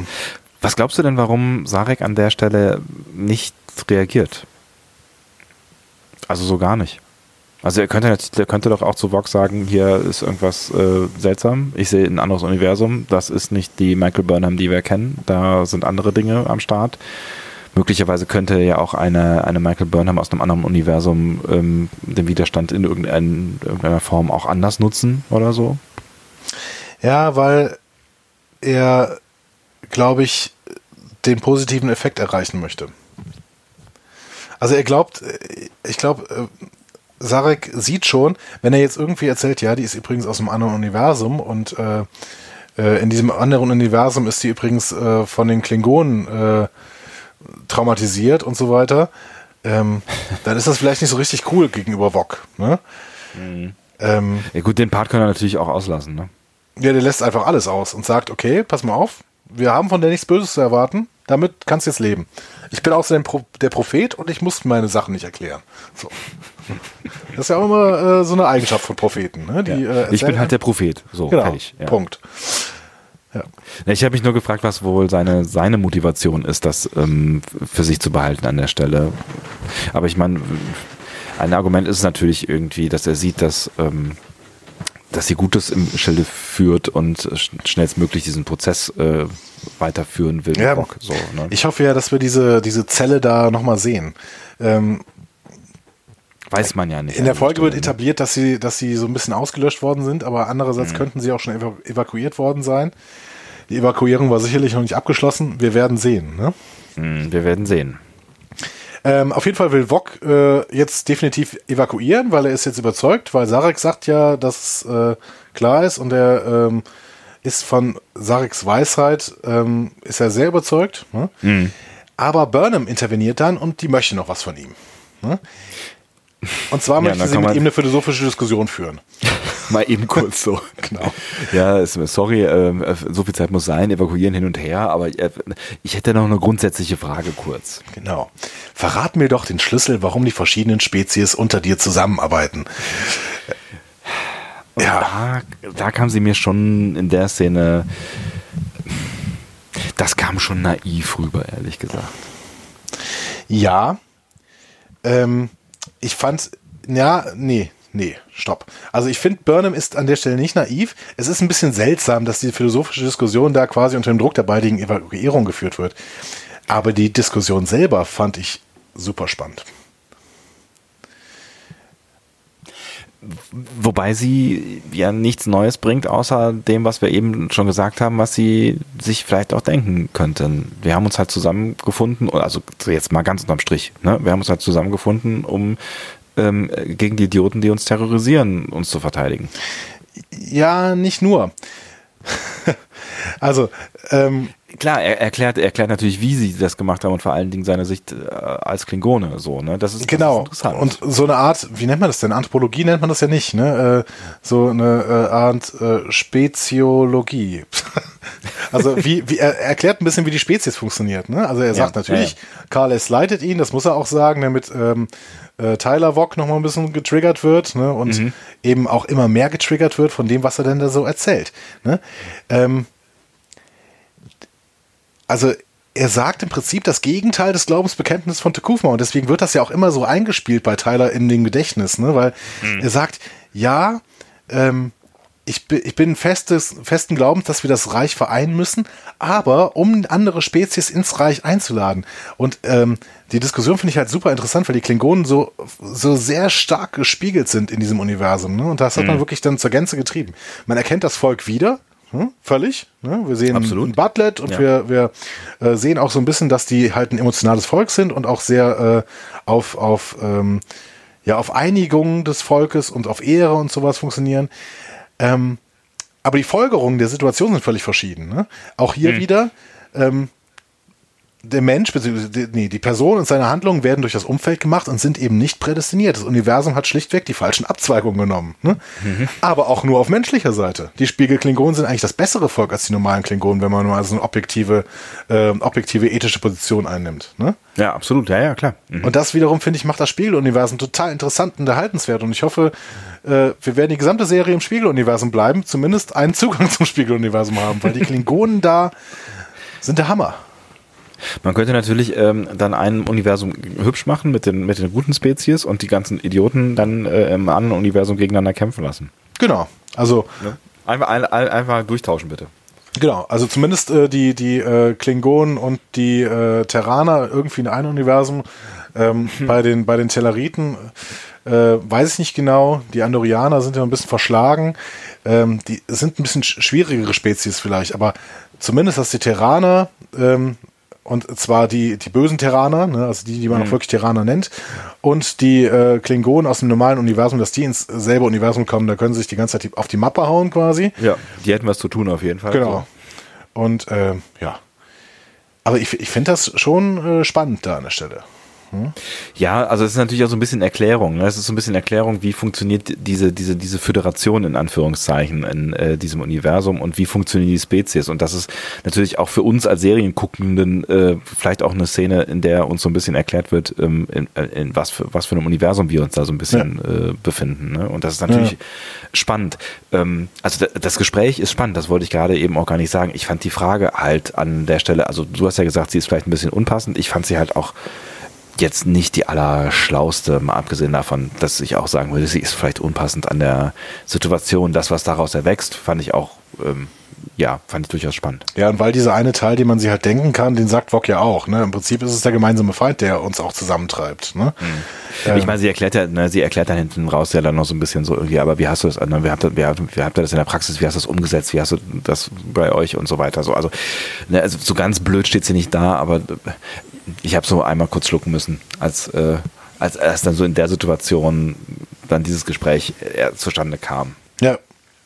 Und ähm, als Vog dann sagt, äh, okay, und wenn wir unser Reich dann wirklich vereint haben, dann können wir andere Spezies auch ins Reich einladen. Da reicht's Tyler dann. Ne? Mhm. Dieser äh, Gedanke, das, das steht halt völlig im äh, Gegensatz zum Glaubensbekenntnis von Tekufma, ne? Äh, ja. Remain Klingon. Und das sagt er dann auch und greift den Feuerwolf Wok an. Überraschenderweise sind beide gleich stark. Komisch. Ne? Ja, ähm, wobei man natürlich sagen muss, dass der zusammengesägte Tyler äh, durchaus ja vielleicht auch äh, in seiner jetzigen Form so ein bisschen Einbußen hat gegen den vollständig ausgefahrenen äh, Wok. Genau. Und diese kleinen Einbußen sieht man dann auch, ne? ähm, weil äh, Wok dann halt auch im Endeffekt gewinnt. Ne? Ja. Aber ähm, wie fandst du Tylers Ausbruch? Ähm, ich, fand, ich fand, die war, war schön montiert so, ne? Also es war eine, auch eine, eine schöne Szene, also gerade mit diesen ganzen Wechseln und ähm, äh, diesen inneren Monologbildern, die dann quasi ja dann zur, zur äh, Erklärung von Vox immer wieder erwischt haben. Ich fand das sehr schön ähm, aufgebaut. Ähm, ja, und irgendwie konsequent. Also ich hatte das ehrlich gesagt erwartet, dass da, dass da irgendwie sowas in die Richtung passiert und ja. dass ähm, dass das halt auch ein Triggerpunkt wird für Michael und mhm. äh, ein Problem für Tyler seine Identität auf äh, zu erhalten. Ja. So, und das ne, im Prinzip ist ja genau äh, das dann auch passiert. Und ich fand es auch ganz cool, aber das kann man ja gleich nochmal machen, wie Michael dann im Endeffekt reagiert hat und mit dieser ganzen Situation umgegangen ist. Ich hätte in dem Moment gedacht, das geht jetzt richtig schief. Also da, da, das, die Situation ist vielleicht nicht mehr zu retten, dann so, mhm. aber ähm, sie kriegen ja trotz äh, dieses Angriffes ähm, noch die Kurve. Und dass das passiert mit Tyler, äh, fand ich jetzt in dem Fall nur konsequent, weil er immerhin ja. seinem äh, Ich quasi seinem echten Ich gegenübersteht, was er als Tyler ja versucht irgendwie zu verdrängen. Und das, mhm. das schwierig wirklich. Ich fand das auch richtig Klar, ne? äh, konsequent. Ja. Ich fand das vor allen Dingen aber auch großartig gespielt von Chassativ, ja. ne? Dass ja. du, du wirklich die ganze Zeit, du hast die Spannung im Raum ja greifen können und du hast mhm. die Spannung in seinem Gesicht greifen können und irgendwann bricht er dann halt aus und äh, du hast es im Prinzip nur darauf gewartet, ne, dass es passiert. Und das war extrem gut, finde ich, zusammengeschnitten. Das hast du eben schon gesagt. Die Montage mhm. war stark, aber auch äh, super gespielt. Was dann danach kommt, fand ich wiederum, da hast du auch schon angesprochen, die Auflösung war ein bisschen albern. Also der Feuerwolf sagt dann, ach so, nein, ähm, ihr wollt uns ja nur betrügen hier und will dann, greift dann im Prinzip schon wieder zu seinem Butlet oder seinem Bogen oder was er da hat. Ne? Ja, ja ähm, genau. Und Sarek sagt, äh, aber ich bleib dabei, die will uns nichts Böses. Ich sag's hm. nicht über den, aber die will uns nichts Böses. Und, und, und keiner fragt mehr dann so, ne? Genau. Also ich meine, äh, Sarek kann das ja irgendwie sagen, das ist ja völlig okay. Äh, der Feuerwolf kann das auch glauben, das ist auch völlig okay, ähm, finde ich. Aber dann muss man doch mal ganz kurz klären, was ist denn da gerade passiert? Was, was hat denn der Typ für ein Problem? Hast ja. du deine Leute nicht ja. im Griff? Hat er eine andere Agenda? Also was, was, was ist los? Was ist mit dem Typen? Bringen wir den Typen nicht vielleicht einfach um oder lassen den das gefangen hier? So, also ja, und stattdessen wird es eben gar nicht mehr thematisiert. Im Gegenteil, äh, Vox, also der Feuerwolf, sagt dann einfach, ja, na gut, dann machen wir es trotzdem, dann evakuieren wir. Übrigens, äh, gib doch bitte der Burnham dann mal die Aufenthaltskoordinaten aller Rebellen. und da habe ich so gedacht, hatte die überhaupt danach gefragt? Das ist mir irgendwie, also vielleicht habe ich das auch überhört, aber warum bekommt denn Burnham dann diesen Kristall? Diesen, diesen ähm, Datenträger ähm, da? Sie, sie hat dann nicht nachgefragt, wenn ich das richtig ähm, erinnere. Ich kann mir, also ich habe mir das in dem Moment so erklärt, dass ähm, äh, das Gefühl hat, dass sie nicht mit leeren Händen auf das Schiff zurückkehren kann und deswegen ähm, gibt er ihr jetzt so ein bisschen was mit, quasi. Ja, die, die paar Worte hätte es aber vielleicht äh, dann hätten, hätten auch noch gut getan, der Szene. Ja. Ja, ja, das stimmt auf jeden Fall. Ich fand das halt ein bisschen schade, weil die Szene hat mir bis dahin so unfassbar gut gefallen. Und die Auflösung fand ich ein bisschen billig. Ich habe dann, ich habe tatsächlich dann an der Stelle nur noch über, über Tyler und Vogue nachgedacht und habe das natürlich mit diesem Datenkristall realisiert, aber habe es überhaupt nicht mehr hinterfragt. Aber jetzt, wo du, wo du, äh, wo du das sagst, ist es natürlich irgendwie Käse, weil sie hat natürlich gesagt, wir wollen, also sie hat am Anfang gesagt, ich habe auch eine, eine, Gegenforderung für all das, ne? Aber die Gegenforderung hat sie ja dann auch relativ klar gesagt, ist halt die Frage, die sie da gestellt genau, hat. Genau, also das war diese so. philosophische Diskussion, ja. Hm? Genau, und das war ihre Gegenforderung und damit war das, das Thema Gegenforderung ja eigentlich abgefrühstückt und warum der, dieser Kristall dann jetzt noch darüber wachsen musste, ähm. Und dass sie dann auch, als sie zurück zu, auf der Shenzhou sind, sie lassen sich dann ja relativ schnell wegbeamen, ähm, dass sie diesen Datenkristall dann auch sofort Detmar gibt, weiß ich auch nicht. Auch Detmar hatte doch nicht danach gefragt. Also, das ja, musste das für die Story, es musste für die Story passieren, aber pff, keine Ahnung. Nee, aber das, das bei Detmar war ja dann so der Beweis, dann sagte Detmar ja auch irgendwie noch sowas wie, alles klar, jetzt verstehe ich das oder was auch immer. Äh, entschuldigt sich ja noch in irgendeiner Form bei ihr. Äh, das, das bei Detmar war ja so irgendwie der Move, so von wegen, ähm, äh, ich habe jetzt noch einen Benefit für uns rausgeholt. Also ich habe die Dinger, ich habe ich hab, ich hab jetzt irgendwie nicht diese, diese Basis nur einfach zerstört, sondern ich habe dieses Ding geholt, ähm, und das, das gibt uns jetzt einen größeren Benefit, als wenn nur die Basis zerstört worden wäre. Und jetzt können wir gleich auch die Basis zerstören. Übrigens erst in einer Stunde. Das fand ich auch so ein bisschen, aber naja, gut. Ja, aber dann, dann gibt dem doch irgendwie eine Fälschung und mit falschen Koordinaten. Warum geben die denn die richtigen Koordinaten? Ja, die sagen doch dann, also hier der Vox sagt doch dann, äh, bis ihr da seid, sind wir evakuiert. So, also auch. Ja, aber warum die, dieses also Risiko? Also das ist doch Quatsch. Also das, das habe ich absolut nicht verstanden. So von wegen, also vielleicht musste halt auch was sein. Also die tippt das jetzt irgendwie in den Computer ein und dann müssen die halt da auch irgendwie irgendwas sehen dann oder so. Mhm. Über Langstreckensensoren kannst du ja vielleicht dann auch die eine oder andere Basis äh, dann ausmachen. Ja, dann brauchen sie aber den Datenkristall gar nicht. vielleicht, vielleicht, hä, das Universum ist groß, vielleicht haben sie ja einfach damit dann die, das ist ein Planet. die suchen müssen. Also, nein, das waren noch mehrere, oder? Das waren doch irgendwie, war noch nicht die, die Rede von mehreren Außen. Also was danach beschossen wird, ist ein Planet? Ja, ja, klar, das ist klar. Nee, aber ähm, Ach so, du machst okay. Ja, kann sein. Äh, keine Ahnung, hat mich nicht überzeugt. Die, die Auflösung der Szene hat mich nicht überzeugt. Mir hat auch nicht überzeugt, warum da so bereitwillig mit diesen Daten umgeschmissen wird. Mich überzeugt allgemein nicht, das äh, muss ich an der Stelle vielleicht schon mal sagen, obwohl es später eigentlich nochmal mehr relevant wird, mich überzeugt allgemein nicht, wie ständig mit optischen Datenträgern herumgespielt werden muss in, in, im 23. Jahrhundert. Wenn wir das doch jetzt schon nicht mehr tun. Die alle äh, größer sind als USB-Sticks heute. So. ja, genau, die sind alle gro so groß wie, wie kleine Festplatten halt. ja. Verstehe ich alles nicht. Verstehe ich auch nicht so richtig. Aber naja, gut, vielleicht Daten muss man halt irgendwie. Also es ist halt es ist immer besser, wenn man irgendwas sieht, wenn man irgendwas holt, was mit Daten zu tun hat. Warum man das nicht, also ja, warum man das nicht einfach irgendwie.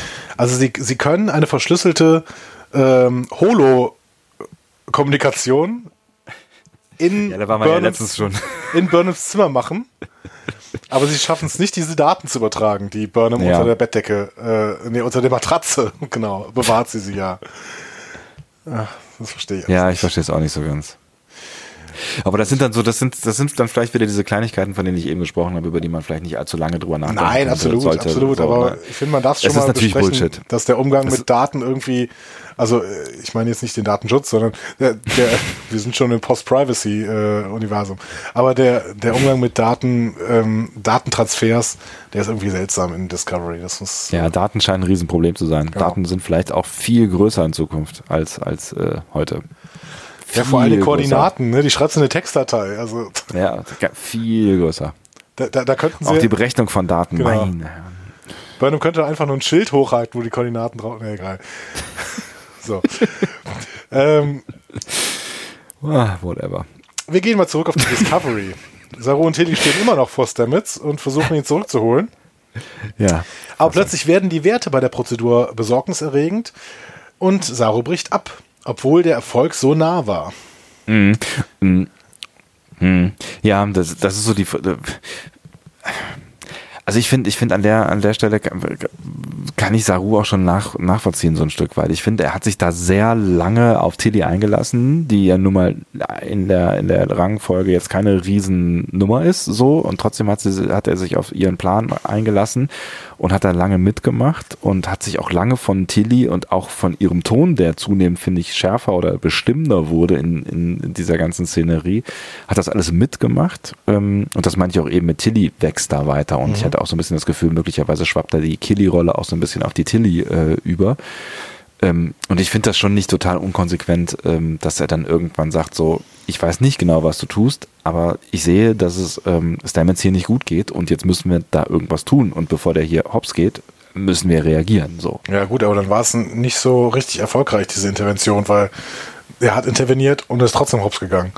Ja, das stimmt. Vielleicht hat er auch einfach zu lange gewartet, so, weil er Tilly vertraut hat. Ja gut, okay. Dann äh, ist vielleicht dieses Vertrauen an der Stelle relativ äh, blöder, blödes Ding gewesen und Tilly verzweifelt ja auch so ein bisschen. Vorher sagt Tilly übrigens aber einen sehr, sehr spannenden Satz. Ich glaube, Tilly sagt ihn, vielleicht sagt ihn Saru auch, aber ähm, ich meine, Tilly sagt ihn. Ähm, und das ist ein Satz, den wir vielleicht Nils nochmal äh, präsentieren können und eventuell hat Nils dadurch wieder ein bisschen Hoffnung. Sie sagt nämlich, und so ungefähr, Pilze sind der einzige Organismus, der Leben und Tod verbindet. Stimmt, ja. Ja, ich glaube, das sagt äh, Tilly, genau. Mhm. Fand ich auch einen spannenden Satz, ja. Ist das dann vielleicht der Schlüssel, auch tote Kameraden in irgendeiner Weise zurückzuholen? Ist, ähm, ist eine schwierige Frage. Ähm, ich meine, immerhin hat, hat Stamets Kalber ja irgendwie im Arm gehalten in der ersten Szene. Wer weiß, was er vorher mit ihm gemacht hat. Weiß man nicht. Vielleicht gilt es aber auch nur für Stamets und seine Situation so, ne? Also, weil äh, er ja nun mal diesen, diese, diese ganze, also er hatte halt einfach die, erstmal die, die, die, diese DNA vom ähm, nicht Komaganda, sondern Taligraden in sich. Ja. Und ja, genau, das ähm, kann natürlich sein, dass das nur mit der äh, DNA des Taligraden geht. Aber vielleicht, und jetzt spekuliere ich mir ganz, ganz wild, ja, vielleicht ähm, bekommen wir eine Story, in der Stamets ein multidimensionales Wesen ist aber nur über diesen Schlüssel der Multidimensionalität des Sporennetzwerks in irgendeiner Weise eben doch wieder mit Kalber zusammen sein kann, weil dieser zwar in der realen Welt verstorben ist, aber die Sporen ja den Unterschied zwischen Leben und Tod machen, so ein bisschen, oder äh, in beiden Sphären des Lebens und des Todes existieren können und somit vielleicht Kalber in irgendeiner Weise auch im Sporennetzwerk existieren kann. Dann wären sie irgendwie im Sporennetzwerk zumindest vereint. So. Es ist eine coole Theorie. Ich weiß nur nicht, ob es dann irgendwie, ob wir dann noch, also wie wir Kontakt zur normalen Welt zwischen äh, bei Stamets zumindest kriegen. Aber zumindest wäre das ein bisschen Hoffnung für Kalber. Ich bin mir nicht so ganz sicher, ob ich die mitgehe, aber ähm, man kann das mit dem multidimensionalen Wesen ja noch ein Stück weit weiter denken und ähm, nochmal an die Matt-Folge zurückdenken und an diese ganze Zeitgeschichte. Ähm, also es könnte natürlich sein, dass wir, wenn wir, wenn wir Stamets jetzt äh, irgendwie zurückbekommen und er da die beiden Bereiche in seinem Hirn, die offensichtlich durcheinander geraten sind, ähm, wieder voneinander trennen kann und vielleicht auch bedienen lernt, dann äh, also quasi ein multidimensionales Wesen zu sein lernt, dann könnte es natürlich sein, dass, dass er so eine, so, so eine Art Zeitreisende Mensch werden könnte, der Ereignisse vielleicht im Zweifel auch verhindern kann. Also vielleicht.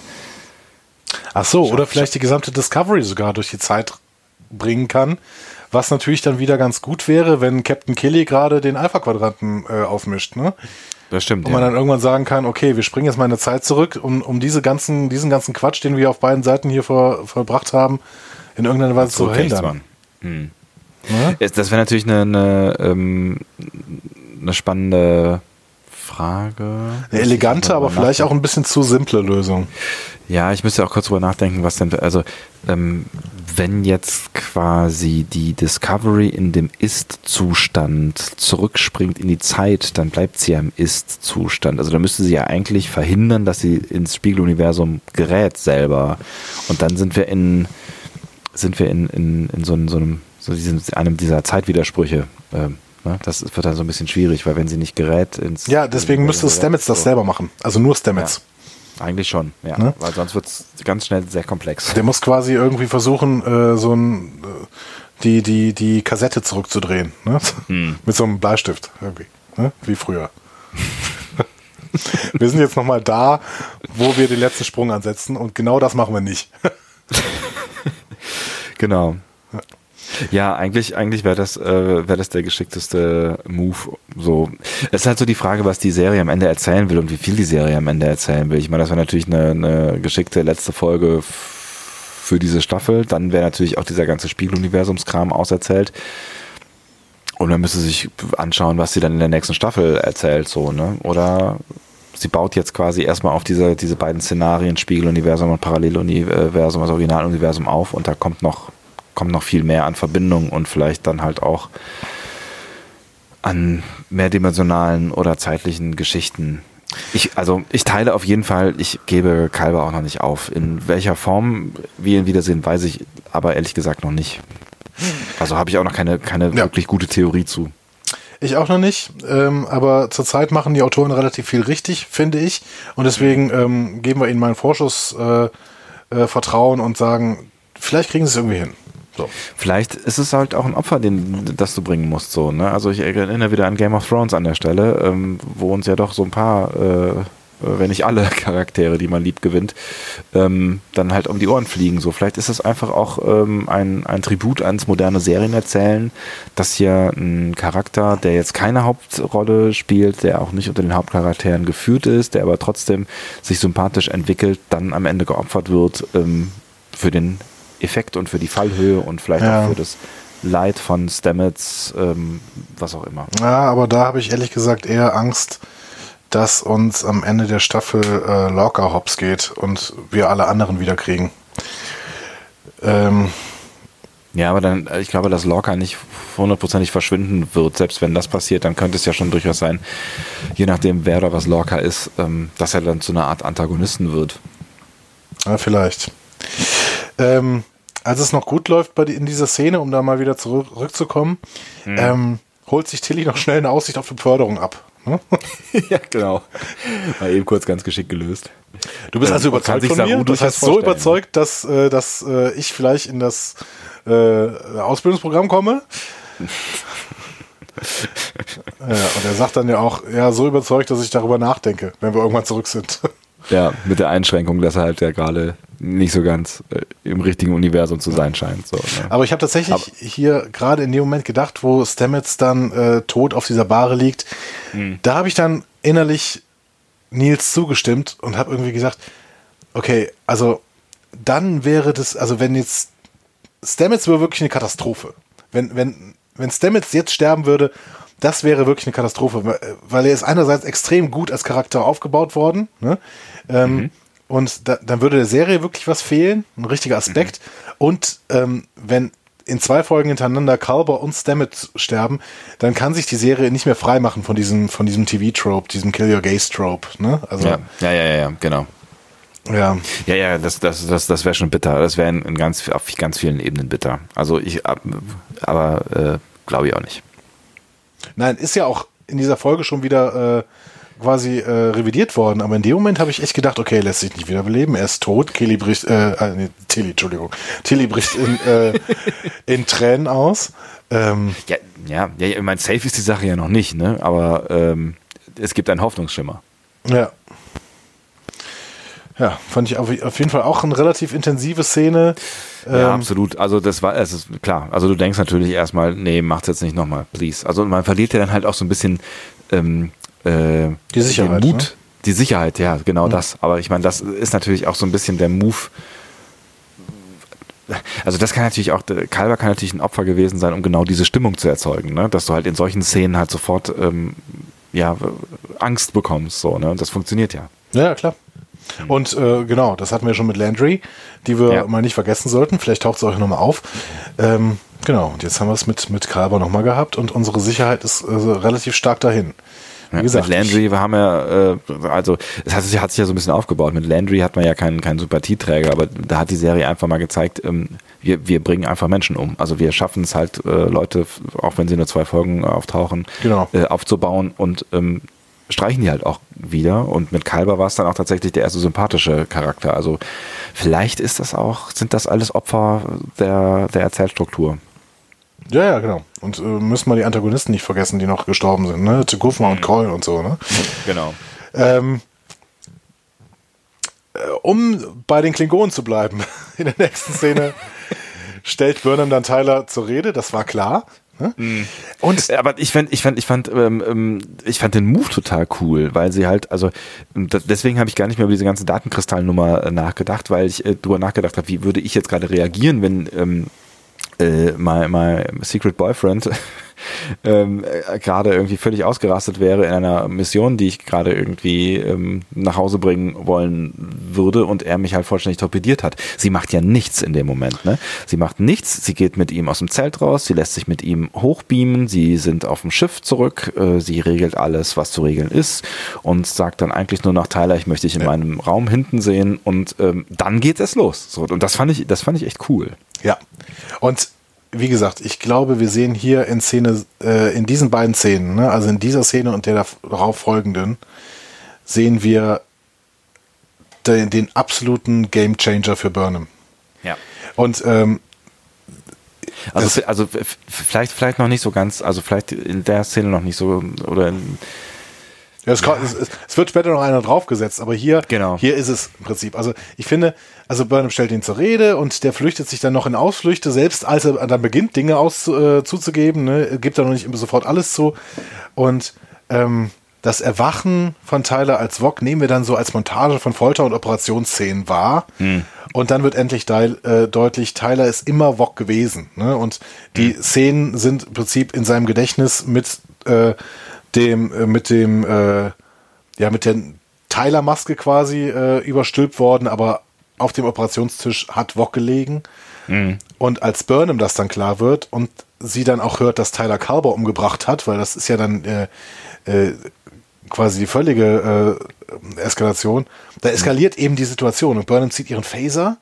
Mhm. Tyler erinnert also, sich dann auf, auf Basis des Phasers an die Ermordung Tukufmas mhm. ähm, und ähm, er sagt das dann auch. Ne? Und da weiß Burnham, okay, der lügt nicht, denn äh, das habe ich nie jemandem erzählt, also muss er Vox sein und dann, äh, genau. Ja, genau, es geht ja um dieses, dieses kleine Detail. Er sagt ja, du kämpfst wie ein Mädchen oder sowas, sagt er ja dann, und äh, hast mir irgendwie in die Augen gedrückt und ähm, das sagt sie, das ist in keinem Bericht drin. Und das ist so, ich glaube, das ist so der, der wichtige kleine Funken, dieses kleine wichtige Detail, wo sie realisiert, der erzählt keine Scheiße, der ist nicht wahnsinnig, sondern ähm, also ich, ne, du musst dir halt auch die Situation erstmal vorstellen. Der erzählt ja halt irgendwer irgendwie so einen Kack und äh, sie denkt ja am Anfang noch, dass es irgendwie was mit Brainwashing zu tun hat. Mhm. Ähm, so, aber das ist dann halt irgendwie der Punkt, wo, wo sie denkt, so, ja, ich glaube, da ist irgendwie, da ist irgendwie was dran. Ja. Ne? Und diese das, Szene. Das ist natürlich das ist eine krasse, also es war eine, wieder eine sehr intensive, sehr krasse Szene, finde ich. Ja, genau. Und sie dauert irgendwie nur, nur zweieinhalb Minuten oder sowas. Mhm. Und ähm, wir sehen aber hier, wie alles in Burnham zusammenbricht. Auch vielleicht, vielleicht sogar nur innerhalb von ein paar Sekunden, ne? Mhm. Nämlich als sie das realisiert und dann will, will er sie umbringen, ne? Das sagt er ja ganz klar, so, ich bring dich jetzt um. Ne? Mhm. Ähm, und äh, Sklavensaru kommt dann rein und reißt äh, äh, ihn quasi von ihr weg. Ja. Und die Offizier, das, ja. Ich finde, ich finde, du siehst halt schon in, der, in, diesen, diesen wenigen Momenten vorher, wie sich, wie sich das halt irgendwie auch in, in, in Michaels Gesicht abzeichnet. Ne? Es, also es wird, es wird von, von Emotionen und, und Panik und nicht glauben wollen und äh, so geht, geht das dann plötzlich in so eine, so eine äh, Ausdruckslosigkeit über. Ja. Und, ähm, Absolut das, das finde ich, fand ich halt sehr stark, auch in dem Moment, wo sie dann, äh, wo er sie dann versucht, irgendwie zu, zu äh, erwürgen. Das, da ist, das ist, da ist vorher am Anfang so eine, so eine totale Ausdruckslosigkeit in ihrem ja. Gesicht. Auch sie, in dieser komischen Situation, in der sie sich genau. befindet. Sie hat hier jetzt völlig umgeschaltet und ähm, ja, äh, also die Offiziere nehmen ihn dann ja äh, mit, ne, nachdem Sklavensaru äh, quasi ihn äh, von ihr weggerissen hat, was auch mhm. noch eine, äh, eine, eine, spannende Nummer ist, ne? dass Saru quasi dieses kleine Stück Menschlichkeit, was ähm, Burnham ihm hingeschmissen hat, indem sie einfach mhm. äh, seinen Namen gesagt hat, ne? dass er das quasi nimmt, um ihr das Leben zu retten. Absolut, ja. Ne? Weil er hätte ja auch als Sklave also durchaus sagen können, warum soll ich denn hier der das Leben retten? Pff, ist mir doch egal. So. Ne? Also wir können ja auch davon ausgehen, dass ähm, äh, Spiegel äh, Burnham jetzt nicht der angenehmste Charakter war und vermutlich jetzt auch nicht der, der äh, coolste Typ für Sklavensaru. So, ne? Genau, ja. ja. Also mich ja, hat stark. nichts, nichts hat mich an dieser Szene überrascht. Ne? Mhm. Ähm, aber ich war total drin und es war super intensiv. Ne? Ähm, ganz stark. Und und sie hat natürlich, also es war ja auch irgendwie, also das war ja die Szene, auf die wir natürlich alle gewartet haben. So, ne? Also das, das, dass sie jetzt, es hätte ja auch noch dauern können, bis sie kommt. Ich habe ja auch überlegt, ob das, ob er, also ob Tyler nochmal zurückkommt auf die Discovery, weil mhm. sie auf der Discovery ja quasi alles vorbereitet hatten dafür, dass Tyler auch unerkannt zurückkommen könnte. Also sie ja. haben ja Stamets den Mord von äh, Kalber in die Schuhe geschoben. Das heißt, es hätte ja auch noch so weitergehen können. Mhm, Deswegen genau. war ich ein bisschen überrascht, dass das, ähm, dass diese Szene ähm, dann äh, jetzt schon, also ich war jetzt im, im, Laufe der Folge nicht überrascht, weil klar muss es halt geklärt werden, nachdem was auf dem Planeten da passiert ist. Ne? Aber ich war überrascht, dass sie jetzt schon, schon kommt, aber ähm, fand sie natürlich total spannend, weil sie halt genau das erzählt hat, was sie erzählen, also genau diese Emotionen erzählt hat, die sie, die sie meiner Meinung nach äh, dann auch erzählen sollte. Und ähm, ich habe da auch nochmal drüber nachgedacht, ähm, warum das so schwierig war für Tyler, ähm, oder umgekehrt für Wok Tyler wieder loszuwerden. Ne? Also das, das mit Zaubersprüchlein hat ja irgendwie so semi-geil geklappt, ähm, ja. ihr, ihr äh, Schläferspruch.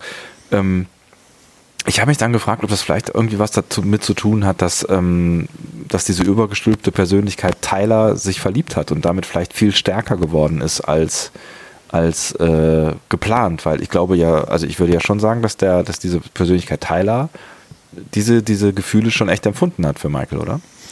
Ja, glaube ich auch. Und äh, das kann wirklich der Schlüssel sein, ne? dass da eben diese Emotionen, diese Persönlichkeit so stark gestärkt haben. Ne? Und äh, dass die wirklich auch, ich, ich würde dem auch diese Nummer mit der Halteleine äh, äh, abnehmen. Ne? Dass mhm. Burnham eben die Halteleine war, um in irgendeiner Weise äh, diese Persönlichkeit Tyler noch über der Persönlichkeit Vog drüber gestülpt zu haben. Ne? Mhm. Das nehme ich genau. ihm ab. Und, ja. ja, ja, absolut. Also er ist, er ist auf jeden Fall ähm, eine, eine tragische Figur und äh, es, es tut auch so ein bisschen weh. Ne? Also, also ich finde, ihn in dieser Folge zu beobachten, tut halt auch ein bisschen weh in all diesen Szenen und wo du eben auch schon gesagt hast, in der, in der Szene unten auf dem Planeten, in dem Zelt, äh, er spielt halt auch echt. Er spielt super, siehst, ja. aber man muss natürlich auch an der Stelle sagen, es kann durchaus auch sein, dass wir äh, Lieutenant Ash Tyler nochmal sehen. Ne? Weil ich bin, mir, ich bin ja. mir immer noch nicht sicher, ob es nicht Lieutenant Ash Tyler auch wirklich gegeben hat, denn das wäre natürlich schlauer von den Klingonen, ähm, jemanden zu nehmen, der irgendwie eine Vita hat. Ne? Der, der irgendwie eine, eine Sternflottenakte hat, weil dann muss man das nicht alles fälschen. So.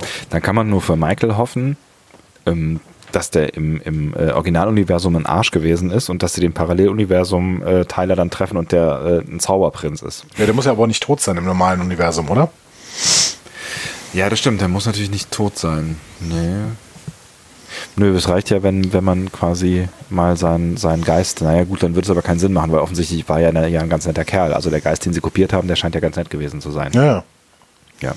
Aber wenn er noch existiert, kann Burnham sich ja neu in ihn verlieben oder er sie, er sich neu in sie.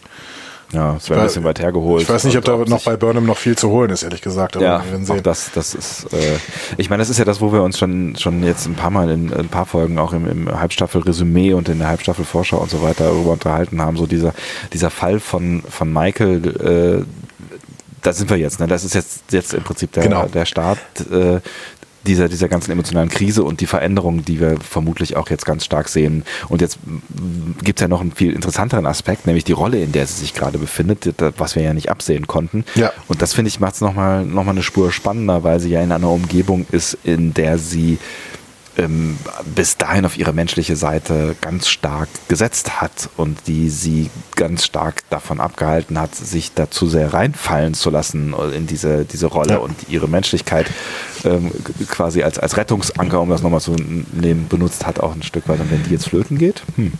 Aber der, genau deswegen möchte ich jetzt ein Plädoyer für die jetzt folgende Szene äh, halten, denn Burnham schaltet dann ja um und äh, geht sofort los und ähm, Detmar guckt sie ja noch an, während sie da auf dem Boden liegt, ne? Und sie steht auf und sagt, äh, ja, und Detmar sagt sofort, ja, okay, du weißt ja jetzt, was ihm blüht. Und Burnham sagt, ja, genau. Bereiten Sie die Exekution Tylers vor. Und sie schaltet da hundertprozentig um. Ich habe mich heute Morgen äh, mit äh, einer Freundin drüber unterhalten über, die, äh, über diese Szene und sie sagte, ja, aber das ist echt zu krass, weil dann wäre ja Burnham das Supergenie, ne, die ähm, von äh, in, innerhalb von Sekunden diesen perfekten Plan aushacken kann und äh, auch quasi ihre Emotionen völlig abschalten kann und ähm, dann auch äh, Saru ähm, äh, quasi diese Nachricht schicken kann und so weiter. Ne? Und dann sage ich, ja, das ist eine krasse Reaktion von Burnham, aber das liegt halt auch daran, dass sie gerade wieder völlig in ihr vulkanisches Wesen zurückgefallen ist. Es gibt jetzt keine Emotionen mehr. Sie hatte sich jetzt abgeschottet. Man kann da jetzt in der Stelle das, das Skript kritisieren, aber ich finde es völlig nachvollziehbar, wenn man Burnham bis hier erkennt. Ne? Die Emotionen hat sie ja nur wegen Tyler zugelassen. Jetzt ist diese Zeit vorbei. So, dann sind wir aber eigentlich schon äh, mitten im Resümieren und eigentlich, ähm, es kommt ja noch so ein bisschen was. Vielleicht bringen wir das Ding jetzt erstmal zu Ende. Ja, genau. Aber wie gesagt, die, die Szene war, finde ich, deswegen halt so, so stark, ne, weil wir da irgendwie diesen Gamechanger drin haben. Absolut. Ähm, das ist eine, eine der Schlüsselszenen, vielleicht sogar der ganzen Serie. Ja, eventuell, genau. Ähm, wir sehen ähm, äh, in der nächsten Szene Tilly, äh, die beim verstorbenen Stamets äh, weilt und plötzlich zuckt er. Ich habe mich dann an der Stelle tatsächlich gefragt, warum hängt der denn noch rum? Also warum haben die den nicht abtransportiert? Also in die Krankenstation oder was? Ja, und warum ist da keiner mehr? Ne? Also, ja, und warum ist da keiner mehr, genau. Ja, gedacht, okay, der ist jetzt tot, tschö. Ja, dann gehen wir jetzt. Äh, Bestattungsteam kommt gleich, oder was? Ja. Naja. Egal, Details. Ähm, er zuckt wieder und die Maschinen schlagen wieder aus. Wir sehen also, Stamets lebt und gleiten dann in seine Gedankenwelt ab. Mhm. In dieser Gedankenwelt läuft er durch einen Sporenwald. Ich habe erst gedacht, das wäre das Arboretum, äh, wo sie schon mal drin waren, aber offensichtlich mhm. ist es wirklich so ein Sporenwald. Ähm, und unterhält sich dann mit seinem Spiegel-Ich. Mhm. Spannend. Ja. Total. Also ich finde, das birgt Potenzial. Ne? Mhm. Äh, der, der durchschaut mit seiner multidimensionalen Persönlichkeit definitiv das ganze Sporennetzwerk. Und auch das hier, ich äh, werde diesen Satz, ich, ich sage dieses Wort so oft, ich weiß, aber auch das kann ein Gamechanger für die ganze Serie werden, ne? Weil mhm. dann ist diese, diese Person ist unfassbar mächtig. Hm? Absolut, ja, ja, absolut. Also ich finde es tatsächlich auch bemerkenswert, wie viele Drehungen diese Serie jetzt schon gemacht hat und wie oft wir uns darüber unterhalten haben, was diese Serie eigentlich ist und worum es eigentlich geht und was wir immer gedacht haben, was sie sein könnte. Und ähm, ja, sie ist andauernd was anderes. Ne? Und sie könnte auch durch diese Szene, die wir da gesehen haben, wieder was ganz anderes werden. Ja, genau, genau. Und äh, das würde natürlich auch ganz, ganz viele ähm, Chancen uns geben, ne? ähm, dass wir nämlich diese ganzen Sachen, die äh, viele Leute kritisieren, ne? dass man in irgendeiner Weise so ja, äh, Technologie sieht, die es später nicht gibt und, äh, und auch äh, so ein Klingonendesign und sowas. Ähm, ja, dass das alles irgendwie in der Multidimensionalität aufgeht. Ne? Hm. Ich weiß nicht, wie cool ich das fände, aber das birgt Potenzial. Und wenn die Schreiber das alles gut umsetzen, dann äh, bin ich mit den meisten sowieso fein, was so gemacht wird. Hm. Wobei ich glaube, dass sie uns nicht mehr zumuten werden als diese beiden Dimensionen, die, die wir haben, weil ich glaube, dass, also ich glaube zum Gucken, also auch gerade für Menschen, die, ach, ich glaube auch unabhängig davon, ob du jetzt Tracky bist oder nicht oder ob du irgendwas mit dieser Welt anfangen kannst oder nicht, ich glaube, das wird ganz schnell sehr unübersichtlich. Ich erinnere da an äh, Dark, der, der, die erste neue deutsche Netflix-Serie, die ja in drei verschiedenen Zeitspuren mit den gleichen Charakteren spielt. La la la la la la la la Entschuldigung. Das weiß hab, man alles schon. Ich habe erst die ersten beiden Folgen gesehen. Ja, in Folge 3 weißt du das, was ich sage. ähm, ähm, ja, Nein, und, und da, ich finde das schon unübersichtlich. Ich glaube, dass tatsächlich, ähm, das muss man sich gut überlegen, ob man, ob man ja. irgendwie mit, ne? Ein Hinweis, also, dass das so passiert, ist ja auch, dass Stamets wirklich mit dem Spiegel-Ich spricht und nicht mit irgendeinem Paralleluniversums-Ich, sondern nein, der hat ein Spiegeluniform, äh, Spiegel-Universumsuniform an. Ne? Ja, genau. Das heißt, ähm, das scheint wirklich das direkte Spiegel-Ich zu sein. Mhm. So. Und ähm, was das noch birgt, ähm, werden wir noch sehen. Also ich bin da sehr, sehr gespannt. Ja, vor allen Dingen, was die beiden miteinander zu tun haben. Ne? Also offensichtlich haben die ja auch irgendwie schon mal zusammengearbeitet, weil sonst hätten sie sich ja nicht auch mal ausgetauscht, weil zwischenzeitlich, äh, ja, also habe ich auch nicht so ganz gecheckt, weil er sagt ja irgendwann mal ähm, zu Tilly, was machen Sie denn auf der auf der Brücke? Äh, Quatsch, im Maschinenraum, äh, Captain, und ja. hält äh, sie ja offensichtlich für Killy. Und dann ist ja die Frage, warum tut er das? Also also da, eigentlich müssten sie ja, auch wenn er von der anderen Killy wissen würde, sie müssten ja dann geswitcht haben vielleicht. Oder es liegt nur daran, dass er Killy mal gesehen hat. Hm. Die ja, finden okay, sich auf jeden Fall nicht ja. so komplett blöd. Ne? Also ja. als sie sich sehen, grinsen sich auch gegenseitig an. So. ja. Ja. ja. Es ist ja auch die Frage, wie die sind die beiden da drauf, ne? Aber ich meine, das haben wir, das haben wir so, so ein bisschen ähm, möglicherweise dann auch schon in der ähm, Matt-Folge kennengelernt oder auch schon eine davor, wo ähm, wo Stamets ja sehr äh, lustig ist. Also da sind, sind, die, sind die beiden Spiegel offensichtlich äh, lustig und grimmig in dem Fall, ne? Ja. Damit kann ich leben, ehrlich gesagt. Ja, das geht, das geht schon klar. Wir äh, sehen dann, dass Detmer äh, äh, auf der Shenzhou die Anla Anklage verliest. Äh, es gibt keine Verhandlung. Ne? Wir sind immer in dem Spiegeluniversum. Mhm. Tyler ist schuldig. Punkt. Und Burnham ordnet dementsprechend die Exekution an. Ich habe bis zuletzt irgendwie noch gedacht, ah nee, komm, das macht sie jetzt nicht, das macht sie nicht. Ja, habe ich auch gedacht. Nicht, ne? Ich hab's auch Aber. Burnham ist absolut kalt, sie agiert mit bestechender Logik, sie ist eine perfekte Maschine. Nee, sie gibt ihm noch kurz diesen ge gezielten Schlag in die Magengrube, ne? mhm. ähm, wo man kurz denkt, okay, äh, ist das so Genugtuung? Nein, auch das ist Logik, das ist Plan, ne? werden wir nachher sehen. Genau. Ähm, und äh, sie ist nicht davon irgendwie angenervt, dass er als letzte Worte noch ein klingonisches Gebet spricht. Nein, das ist ihr völlig egal, weil in dem Moment ist sie schon abgeschaltet. Mhm, genau. Ähm, und äh, wir sehen dann auch, das war alles Teil des Plans, denn auf der Discovery ähm, weiß man Bescheid. Man nimmt äh, Teile sofort gefangen. Äh, mit, äh, es werden sofort Phaser auf ihn gerichtet. Und Saru nimmt den, äh, ihm den Datenträger ab, den offensichtlich Burnham ihn bei diesem Schlag zugesteckt hat. Ne? Ja damit hat sie wieder der Datenträger, genau. Genau. Also endlich haben wir wieder eine Datenübertragung hinbekommen. Allein diesen Datenträger zu beamen, das hätte niemals funktioniert. Und die Daten. Auf gar keinen Fall. Äh, die die äh, Discovery hat damit die Daten der USS defined. Und Gott für Tyler geht's in die Brick.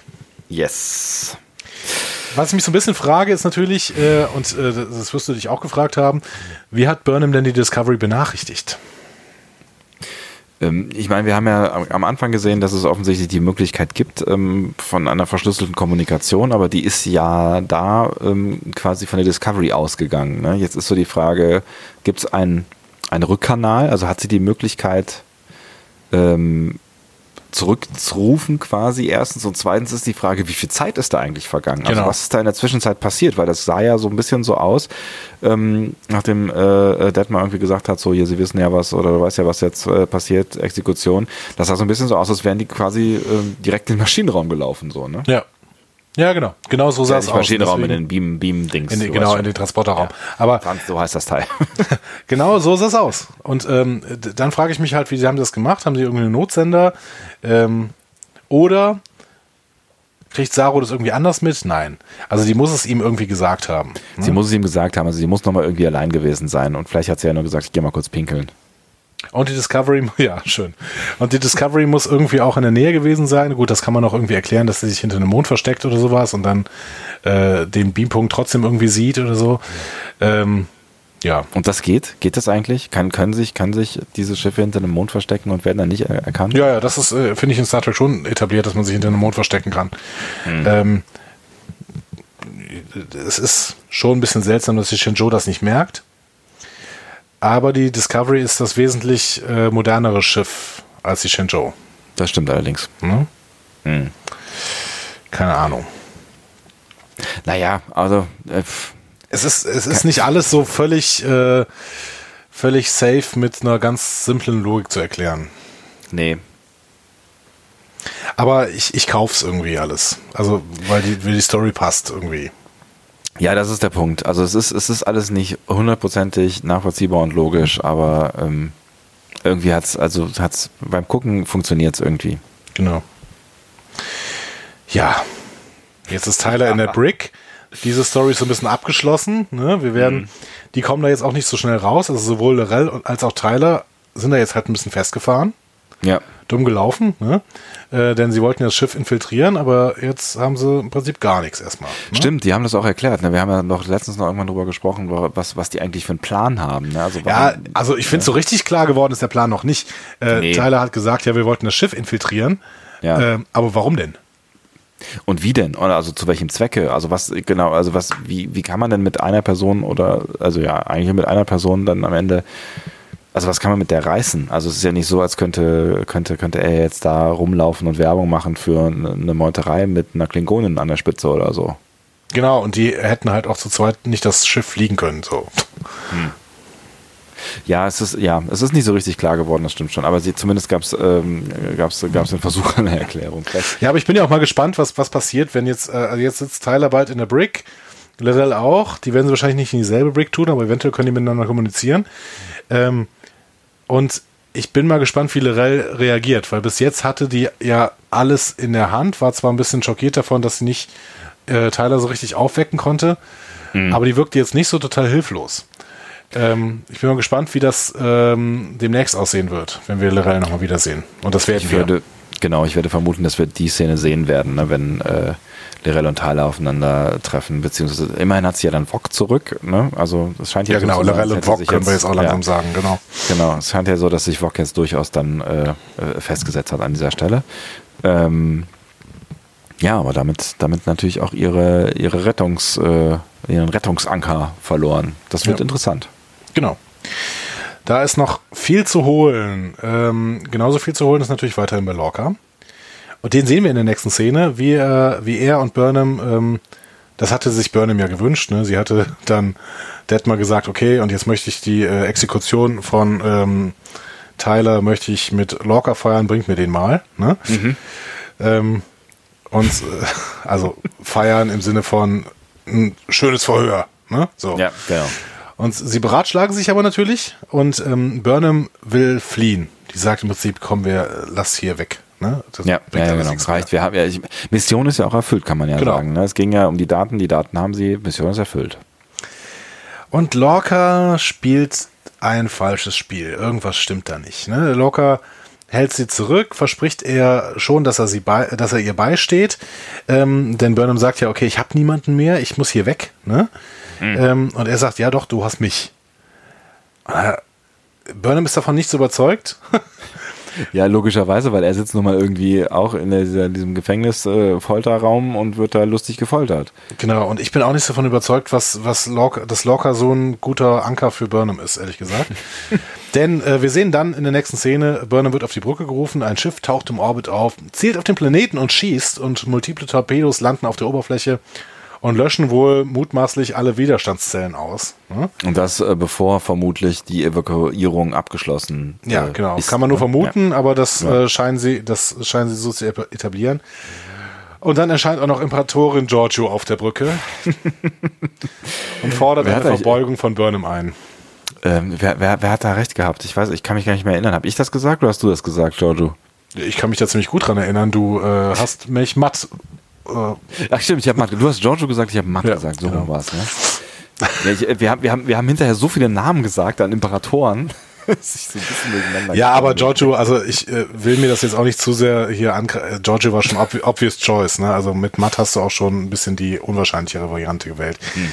Ähm, ich finde das sehr wahrscheinlich, aber es passt halt auch in die Story und es passt da rein. Das setzt bei bei bei Burnham noch noch einen drauf, ne? Also es ist die Folge, in der Burnham wirklich alles verliert. Ne? Ja, das ist richtig.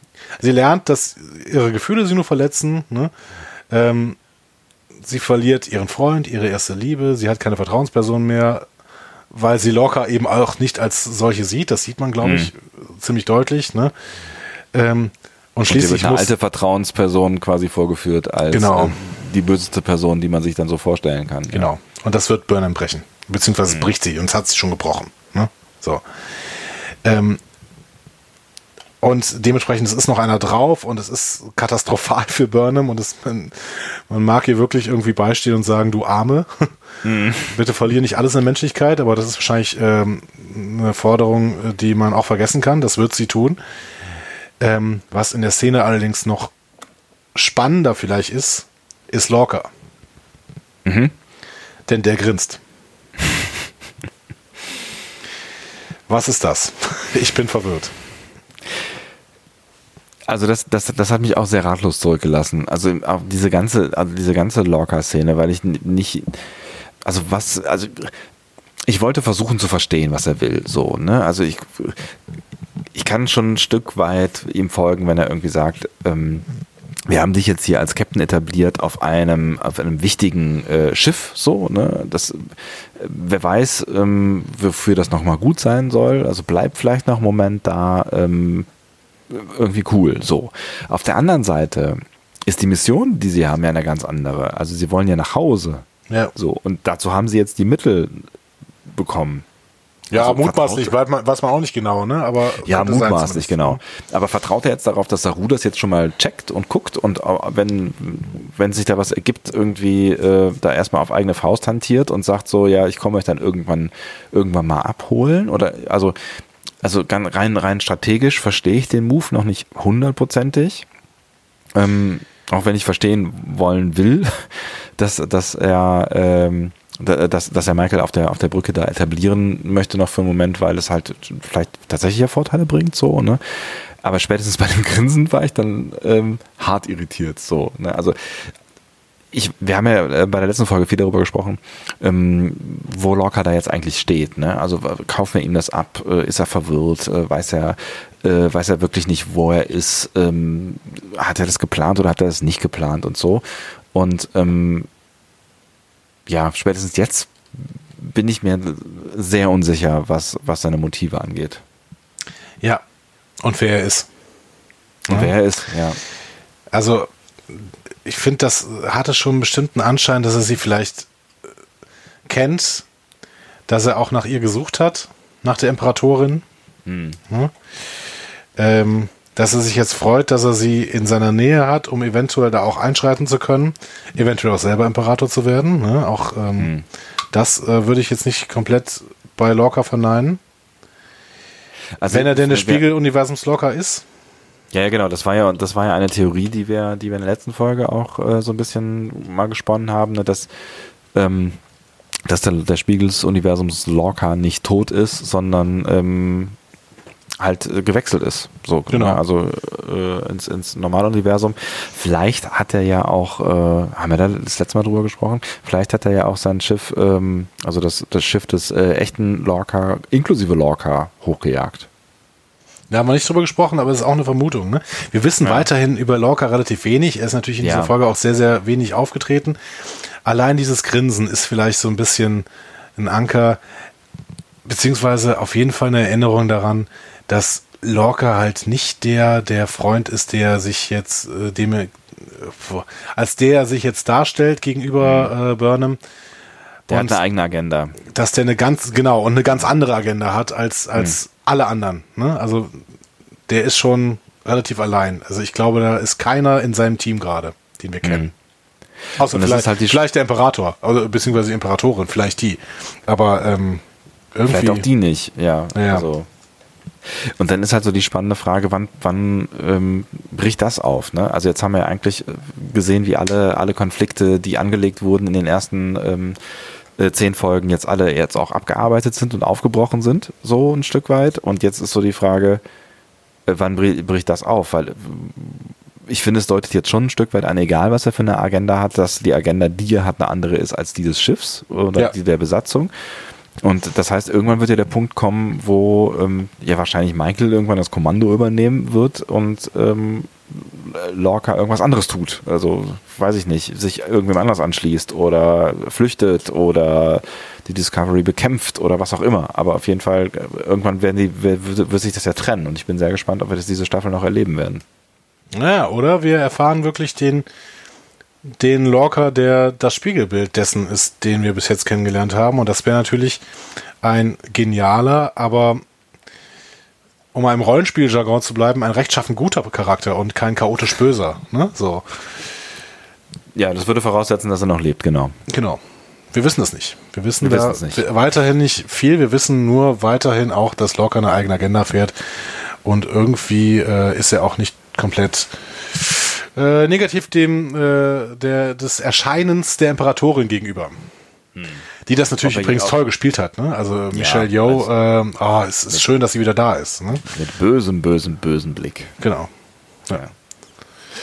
Also auch an der Stelle, wie immer, wir wissen, dass wir nichts wissen, aber ich finde, dass tatsächlich ähm, die, die Zweifel, die wir vielleicht noch in der letzten Folge hatten, ähm, was Lorcas äh, Integrität angeht, allein durch diese letzte Szene äh, auf jeden Fall nochmal unterstrichen werden können. So, also da wird, ich bin mir jetzt sehr sicher, dass da irgendwas passieren wird. Ja. So, das klingt Richtung, äh, als, als würden wir Richtung Fazit gehen. Und ich ähm, würde jetzt sagen. die Folge ist vorbei, würde ich sagen. Genau. Ich habe beim letzten Mal angefangen, das heißt, äh, diesmal bist du dran. auch wenn ich mir wieder einiges notiert habe hier, aber das äh, kann ich auch noch, äh, nachdem du was gesagt hast, äh, los. Ja, ich glaube, ich, ich versuche es auch diesmal. Ich meine, wir sind, ähm, glaube mal wieder relativ zuverlässig über die zwei Stunden gerade drüber gewandert. Ähm, Sehr ich gut. versuche es mal, ich versuche, sehr gut. Genau das wollte ich mir erreichen. Ich, ich versuche es mal kurz zu machen. Ähm, ich, bei, bei all den Kritikpunkten, die man an der Folge in der Logik haben kann, und ich finde, da gab es so ein paar mehr als in der äh, letzten Folge, ähm, hat die Folge es wieder extrem stark geschafft, mich reinzuziehen. Ich fand sie sehr intensiv, dieser intensive emotionale Anfang ähm, und die, diese, diese, diese da schon irgendwie düstere Spannung, die aufgebaut wurde in dieser, dieser ganzen kalten Welt, in der sich Michael da bewegen muss, die dann nach dem Vorspann im Prinzip in, in eine andauernde ähm, re reelle Spannung umgewandelt wird, also in eine, eine situative Spannung. Also ich finde, die Folge hat kaum ähm, Zeit gelassen zum Durchatmen, weil es halt die ganze Zeit ähm, echt immer Konflikte, Konflikte, Konflikte, Spannung, Spannung, Spannung. Ne? Egal, ob du jetzt unten auf dem Planeten warst, dann die Auflösungsszene mit Tyler, die Sache mit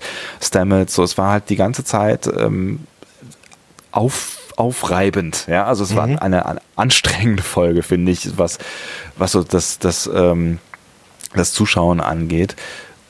Und deswegen bin ich durch diese, diese andauernde Spannung über die Punkte, über die wir zu Recht äh, gestolpert sind jetzt äh, in, der, in, der, in der Intensivbesprechung und auch über die man sicher auch diskutieren kann, bin ich aber in, über, über viele hinweggeglitten, weil mich die Story immer die ganze Zeit weitergetragen hat und diese ganzen, diese ganzen ähm, Spannungsmomente ähm, da irgendwie im Vordergrund waren. Und deswegen müsste ich eigentlich die Folge schlechter bewerten, wenn man sich quasi von der Logik äh, ausgeht, die Folge schlechter bewerten als die davor.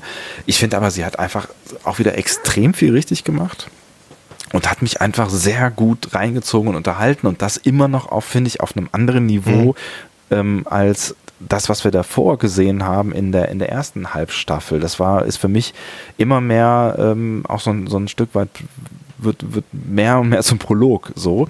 und ähm, ist natürlich, ist natürlich Quatsch in seiner, seiner Gänze, ne? Aber das ist, ähm, ich fand, ich fand die wieder sehr, sehr mitreißend und würde im Zweifel ähm, wieder bei einer 9,5 landen, weil ich von der Dramaturgie der Folge nichts vorwerfen kann, was die äh, Folge davor ähm, richtiger gemacht hätte. Jetzt mal abgesehen halt von diesen, diesen kleinen Logik-Knackpunkten, die aber am Ende für mich nicht das, äh, das große Gewicht ausmachen. Mhm. Ja, ich habe mir schon gedacht, dass wir schon wieder äh, relativ nah aneinander sind. Mhm. ähm, ich fange mal so an. In der letzten Folge sind wir ins Mirror Universe gewechselt und wir haben die düstere Atmosphäre von Discovery so ein bisschen mitgenommen. Ne? Mhm. Äh, und, und aber auch auf die Spitze getrieben durch das Mirror Universe, was ja eben immer schon ein bisschen düster war, aber halt auch so ein bisschen. Der Nils hat es in der in der äh, in dem Kommentar auf discoverypanel.de so ein bisschen so ein bisschen glittermäßig, ne? ein bisschen bisschen übertrieben halt ne? Mhm. Äh, genannt. Wir haben aber in der letzten Folge auch den Humor des Spiegeluniversums gesehen und das vielleicht in seiner besten Form, in der er jemals vorgekommen ist, würde ich sagen. So. Absolut, also das, das, hat, das hat schon auch Spaß gemacht. Ich finde es aber auch irgendwie, ähm, ich finde es ganz gut, dass, dass diese Folge jetzt düster war. Genau, da würde ich, jetzt, da würd ich jetzt ansetzen. Ne? Ja, dieses, genau. dieses Mal sind wir nur noch düster. Mhm. Der Humor war völlig weg und dafür hat es der Regisseur aber geschafft, äh, Regisseur geschafft, so eine völlig beklemmende Atmosphäre aufzubauen. Und es war, finde ich, eine relativ untypische Folge für Discovery bis jetzt, weil wir sehr, sehr lange Szenen hatten, die mhm. alle sehr beklemmend, sehr atmosphärisch, sehr dunkel, traurig waren. Und das hat der Folge gut getan. Das hat er richtig gut getan. Mhm. Ähm, es gab auch, es gab auch so wenig Sprünge irgendwie. Ne? Es gab so genau. diese Stamets äh, Nebengeschichte, aber die wurde auch nur so ein bisschen erzählt. Es war, es war sehr, sehr fokussiertes Erzählen. Ne? Und das hatte bestimmt, das werden jetzt äh, ähm, äh, Medienwissenschaftler würden uns jetzt noch sagen, ja, das lag sicherlich auch an langen Kamerafahrten und sowas. Ne? Sowas wissen hm. wir alles nicht, aber ähm, das, das äh, mag bestimmt auch so gewesen sein. Und ähm, ja, Dementsprechend bin ich auch weiterhin sehr, sehr angetan. Für mich war es von der Atmosphäre her wahrscheinlich die beste Folge. Vom philosophischen Anspruch her war es pures Star Trek äh, mhm. in seiner besten Form und das gefällt mir äh, toll. Der Humor hätte, würde ich auch sagen, hier vermutlich was gestört. Aber diese paar Logiklöcher im Plot ziehen für mich die Folge dann doch etwas unter die letzte. Ein ganz mhm. klein wenig. Äh, und da gehe ich diesen Schritt, den du äh, gesagt hast, würdest du nicht gehen. Ich sage trotzdem extrem hohes Niveau, was Discovery uns hier anbietet. Und bin dieses Mal bei einer 9, aber ohne das Komma 5. Mhm.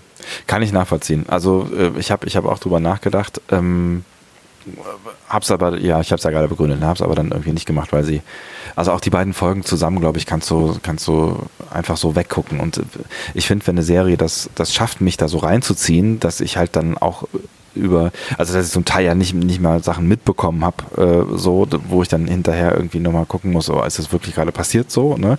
Ähm, oder wo ich mich über Sachen nicht gewundert habe, dann finde ich es irgendwie, finde ich es irgendwie okay, aber kann durchaus nachvollziehen, dass du, dass du da die 0,5 ja. abziehst. Ich finde, die Folge hat auch was mit uns gemacht ähm, also ich weiß jetzt nicht genau, ob es vielleicht an unserer neuen äh, Aufnahmesituation lag, dass wir zum ersten Mal bei einer regulären Folge eben nicht mehr nebeneinander saßen. Ja. Ähm, aber ich finde, dass wir ähm, auch einen relativ äh, ernsten Cast diesmal gemacht haben. Hm? ja.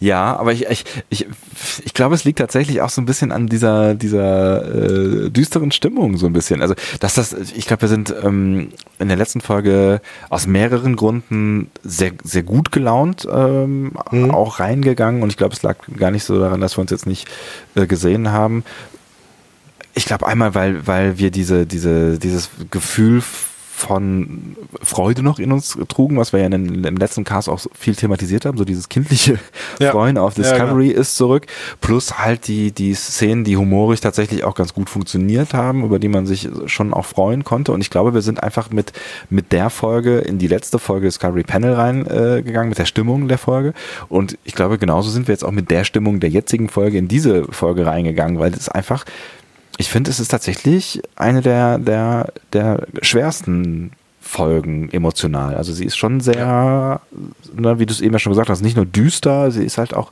auch schon sehr emotional und philosophisch. Also es ist eine nachdenkliche Folge und es ist zum Teil auch, wenn du dich in, in die Rollen wirklich hineinversetzt, ne, also allein diese erste Viertelstunde, wenn du dich in die Rolle von Michael hineinversetzt, echt auch eine, eine, eine beklemmende Vorstellung. So und ich glaube, das ist so ein bisschen ähm, das Tribut an unsere heutige Genau. Nicht so Spritzigkeit. Ja, und ähm, man muss eben auch Tribut zollen. Also ich finde, hier ist, hier ist Michaels Welt zusammengebrochen. Hm. Und das ist halt auch nicht so witzig.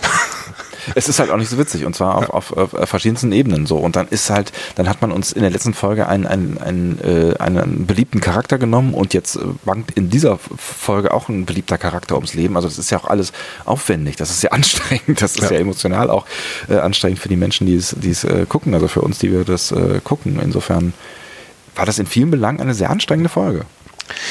Ich bin sehr gespannt, was ihr da draußen davon haltet. Ähm, wir werden uns in der nächsten Woche ja mit der Folge Vaulting Ambitions auseinandersetzen. Mhm. Ja, wie kann man das übersetzen? Springende Ambitionen. Ja. Ambitionen zu springen. Das wäre es vielleicht. Ne? Vielleicht ja, wollen vielleicht. wir wieder springen.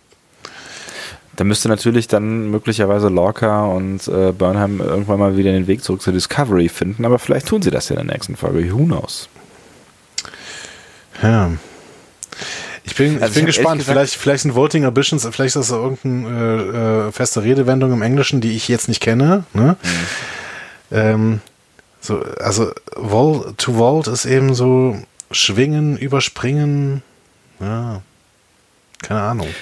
Kann natürlich wieder ein Wortspiel für viele sein am Ende. Ne? Vielleicht geht es ja auch irgendwie um andere Ambitionen, Ambitionen von Lorca, vielleicht geht es um Ambitionen, die Michael jetzt plötzlich in ihrer neuen Rolle als äh, nur noch logischer Schiffskapitän der Shenzhou äh, ach, wer weiß. Also, ich habe ehrlich gesagt auch jetzt an diesem Punkt sehr wenig Idee, wie die Serie weitergeht. Also, natürlich gibt es so ein paar Möglichkeiten, aber ähm, was wir da jetzt nächste Woche zu sehen bekommen, also darauf würde ich jetzt nichts verwetten. Nee.